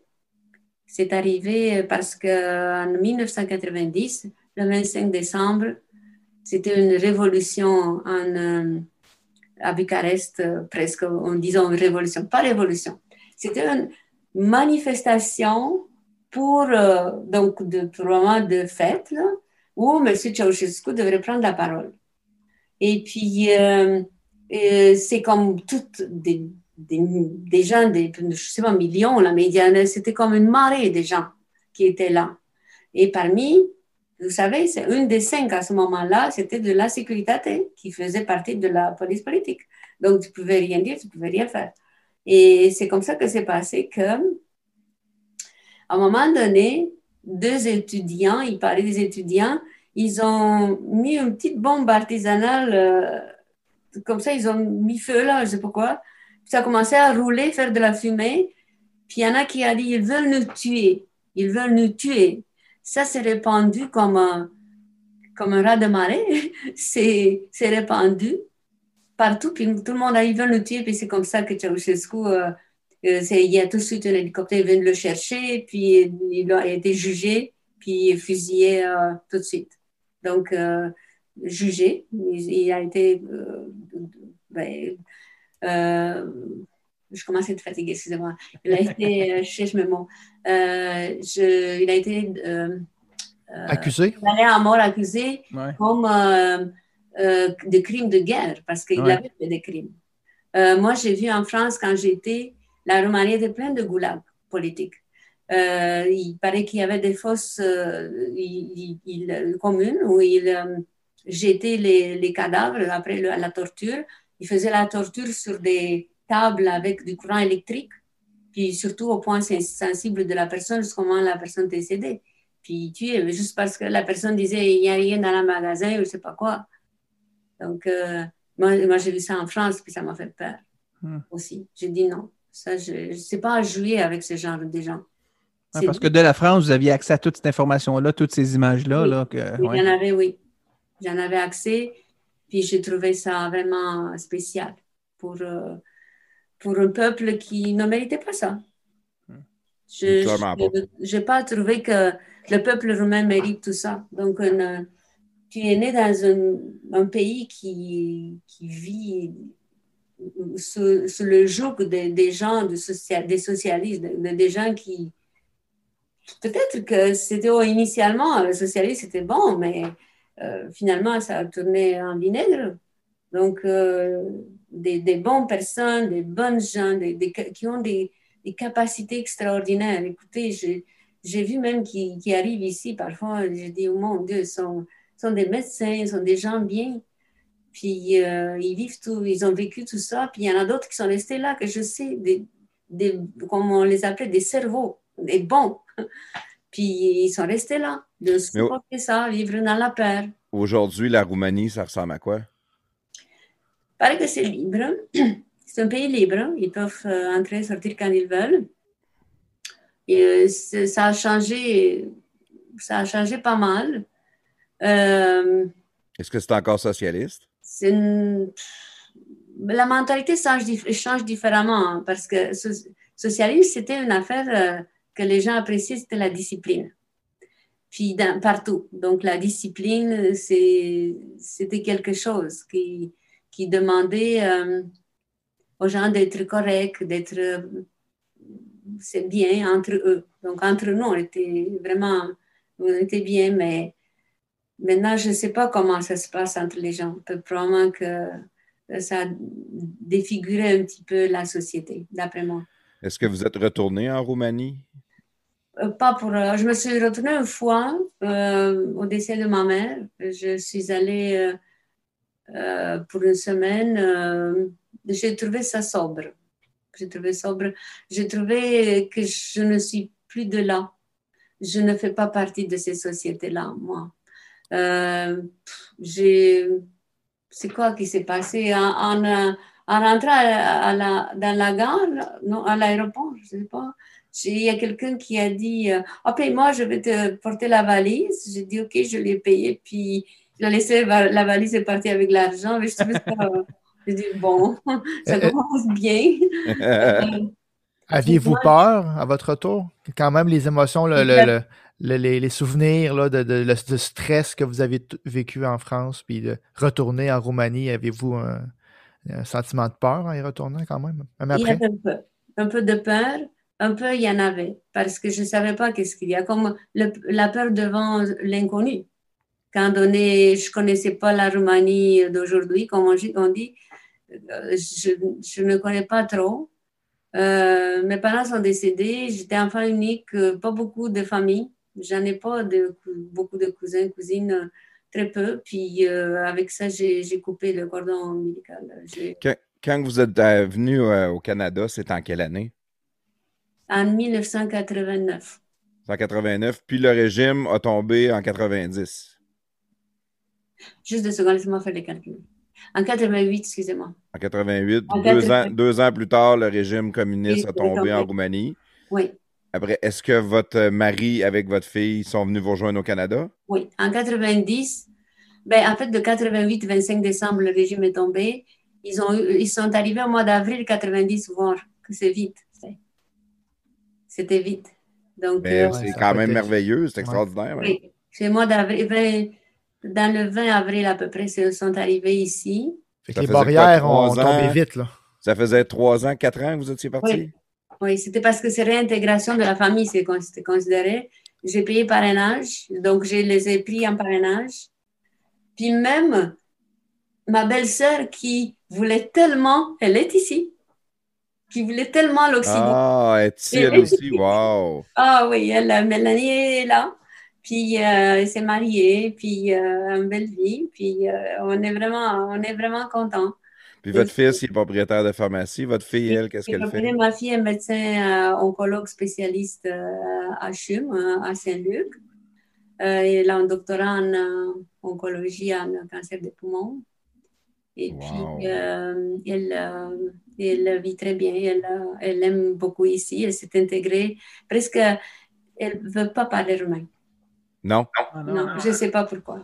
Euh, c'est, elle comprend très bien. Elle parle euh, espagnol très bien. Elle parle euh, français, anglais, c'est sûr. Elle tient des conférences internationales, tout ça, mais en anglais, elle est très bonne. Mais euh, roumain, c'est euh, avec, euh, avec des réserves. Euh, je pense qu'avec ses patientes roumaines, elle parle pas roumain, je pense. Bon, d'après moi. C'est comme, euh, je ne sais pas pourquoi. Probablement qu'elle a voulu tellement s'intégrer ici, mais je vous dis, elle avait un désir, fort de- désir de s'intégrer.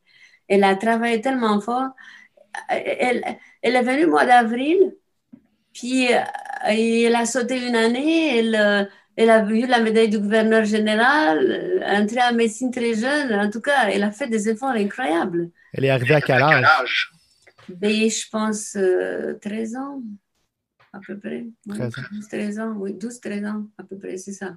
Puis votre mari, Euh, lui, il travaille, il il fait quoi? Il était enseignant. Au début, il travaillait à Taïsil comme ouvrier au début, début, premier mois. Après ça, il est entré à la commission de Montréal. Il a travaillé enseignant, enseignant en gros, euh, c'est enseigné secondaire 5, en mathématiques là-bas.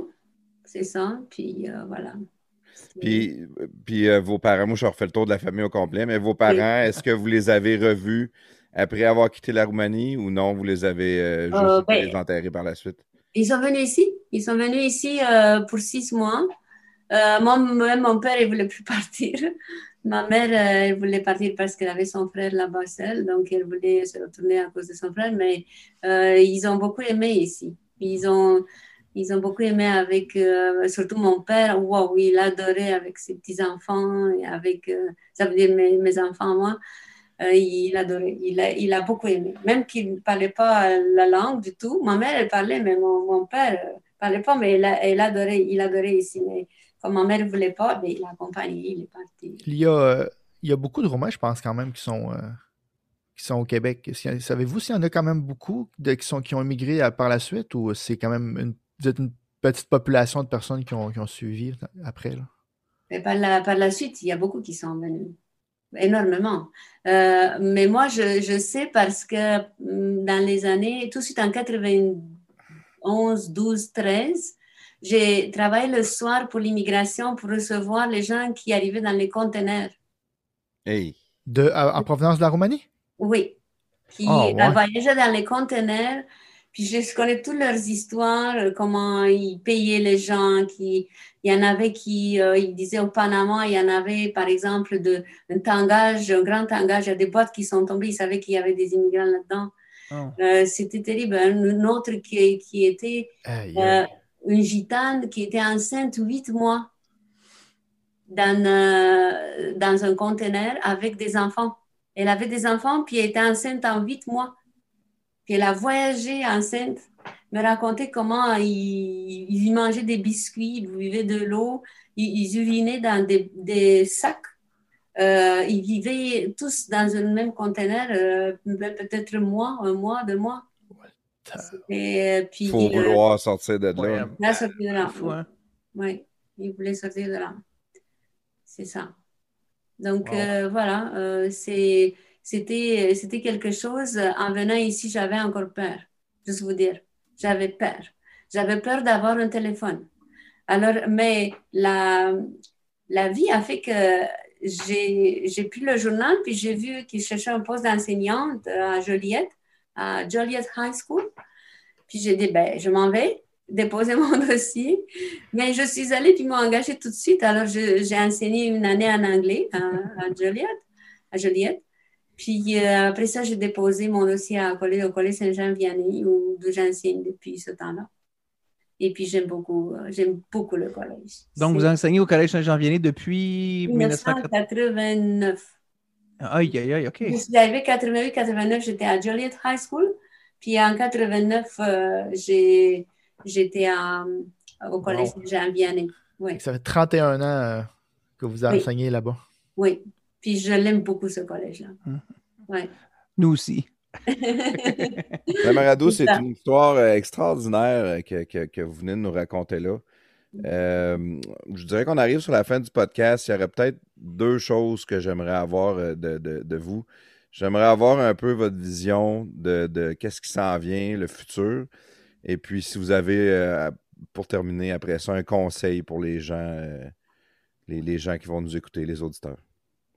Euh, ben, c'est sûr que la COVID va changer peut-être euh, les choses. Beaucoup euh, va changer dans tous les domaines, notre vision aussi de voir la vie. mais je, je, trouve qu'en même temps, devrait réveiller un petit peu les gens, de faire attention que notre société est une société fragile. Et puis, c'est comme un globe de cristal, genre, qui, qui peut se casser. Donc, euh, il faut être prévoyant. Il faut, il faut voir bien euh, comment le pays est dirigé, tout ça. Donc, pour euh, vivre bien, donc garder la santé de la société, comme garder une société en santé. des, de, je sais pas quoi. C'est comme moi, je, je pense que on peut avoir un bel avenir si on fait attention à nous, à notre société aussi à tout, tout, ce qui nous entoure, euh, la politique qui se fait, tout. Donc, euh, on peut avoir un bel avenir, mais oh, oh, ça peut aussi tourner à vinaigre, comme, comme on l'avait vu dans d'autres parties du monde. Donc, il faut faire attention, porter attention, puis veiller sur ça. Avec beaucoup d'attention, c'est très fragile, une société. Alors, on voit que ces temps-ci, euh, la, la, société est très divisée avec justement, comme vous dites, la COVID, le, tout le monde, les, différences d'opinion de chaque personne envers le, gouvernement. C'est, euh, on va d'une famille à l'autre, d'une porte à l'autre, puis chacun a sa vision de, comment c'est, géré, puis tout ça. Fait que c'est, là, on est dans une bonne, un bon moment pour faire attention à notre société, là, comme vous dites. Là. Mais il y, a un côté très épeurant, c'est de voir que les, les, gouvernements financent les médias, d'avoir les médias qui, qui ont un discours 100% socialiste de voir beaucoup de nos libertés se faire restreindre. Il y a beaucoup de choses que les gouvernements ont réussi à mettre en place, que même quand la COVID va être finie, ben après ça, ça va pouvoir être pour l'environnement, ça va pouvoir être pour différentes raisons, mais ils savent qu'ils ont un pouvoir sur la société qu'ils n'avaient pas avant.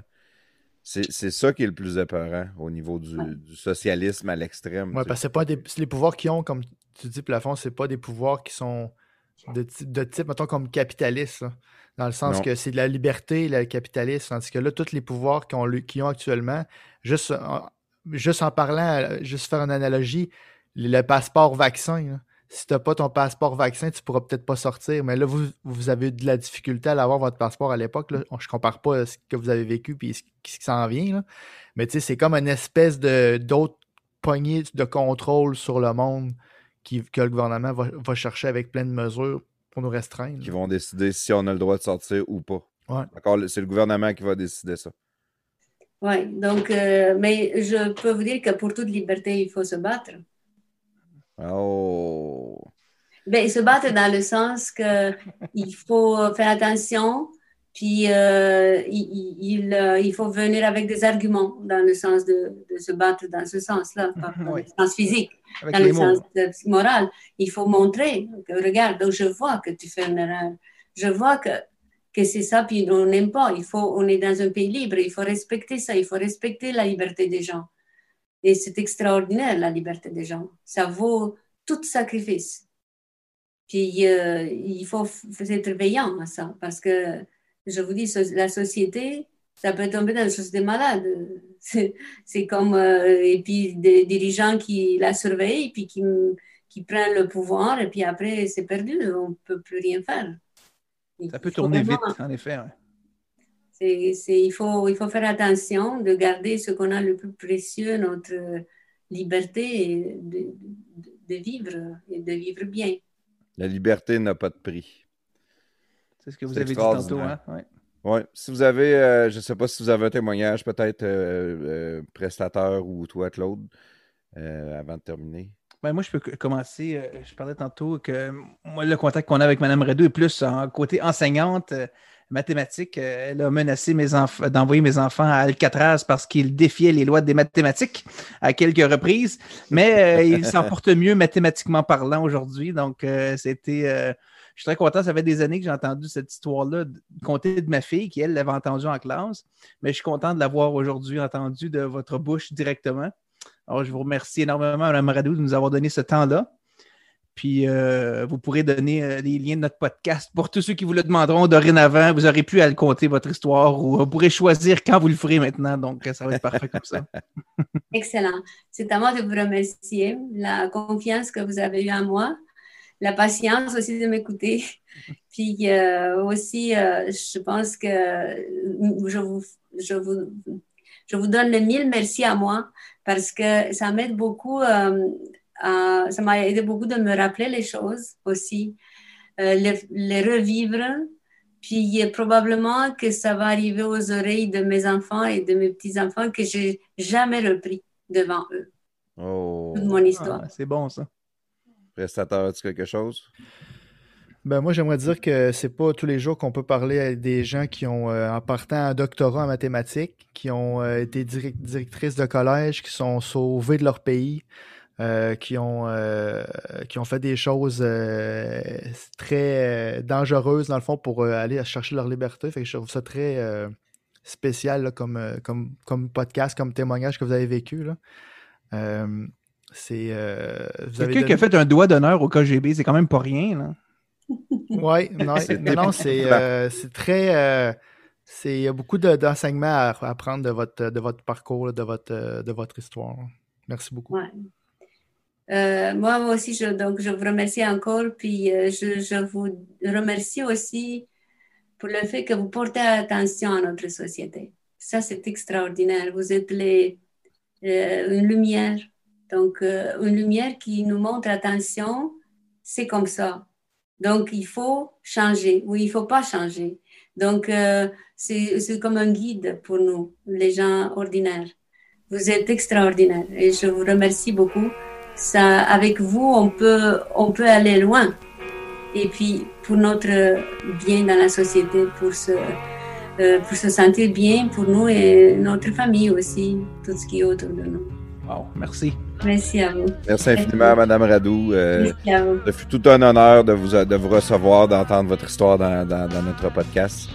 Euh, merci, les gars, d'avoir été là. Merci à tous ceux qui ont écouté jusqu'à la fin. Les podcasts de garage, euh, venez nous encourager sur notre Patreon, euh, Facebook, Twitter, YouTube. Puis partagez, partagez, partagez. C'est tout ce qu'on vous demande. C'est comme ça qu'on réussit à se faire connaître le plus. Merci tout le monde. Merci infiniment encore une fois, madame. Merci infiniment. Merci. Merci. Like your little child, so I smile like you want me to. So I drown like you used to do when you would close your eyes, you forget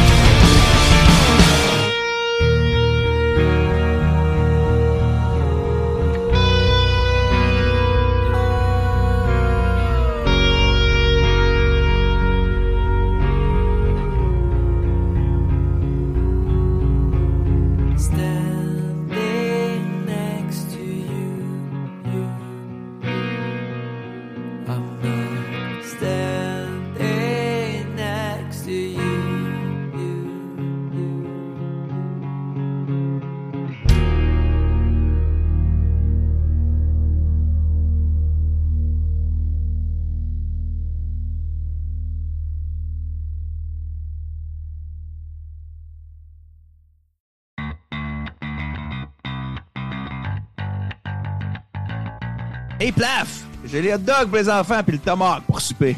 Excellent, on va faire les hot dogs sur mon Napoléon propane, ça va aller vite. Puis le tomahawk, on va le faire dans mon kettle Weber au charbon. Ça va être malade. Coudon, t'as combien de barbecue, toi? J'en ai cinq. Ton Napoléon, lui, tu l'as pris où? Barbecue Québec. Ton fumoir? Chez Barbecue Québec. Euh, ça, c'est quoi cette affaire-là? Ça, c'est mon Captain Cook. C'est malade. C'est un barbecue transportable que tu peux faire n'importe quoi avec. Steak, pizza, bacon. C'est le barbecue le plus versatile que tu peux avoir. Pas cher en plus. Puis ça, c'est quoi ce gros vase-là? Ça, c'est mon Kamado Joe. OK, puis j'imagine que tu l'as pris chez Barbecue Québec aussi. T'en penses? Hey, puis hey, puis c'est quoi lui dans le coin là-bas? Ah, ça, Claude, c'est mon filtre à piscine. Si tu veux un barbecue, fais comme Plaf et va chez Barbecue Québec. Sauce, accessoires, recettes, conseils, même des cours pour que tu deviennes un vrai maître du barbecue. Visite-nous en ligne au barbecuequebec.com et sur Facebook sur notre page Barbecue Québec. Barbecue Québec, c'est la culture du grill. Salut tout le monde, ici Denis Labelle ou Denis de Beautiful pour ceux qui écoutent Radio Pirate et ça me fait plaisir d'encourager les podcasts de garage. J'encourage aussi tous les entrepreneurs ou les gens à la retraite comme moi pour euh, aider à produire du bon contenu. Bonne soirée tout le monde.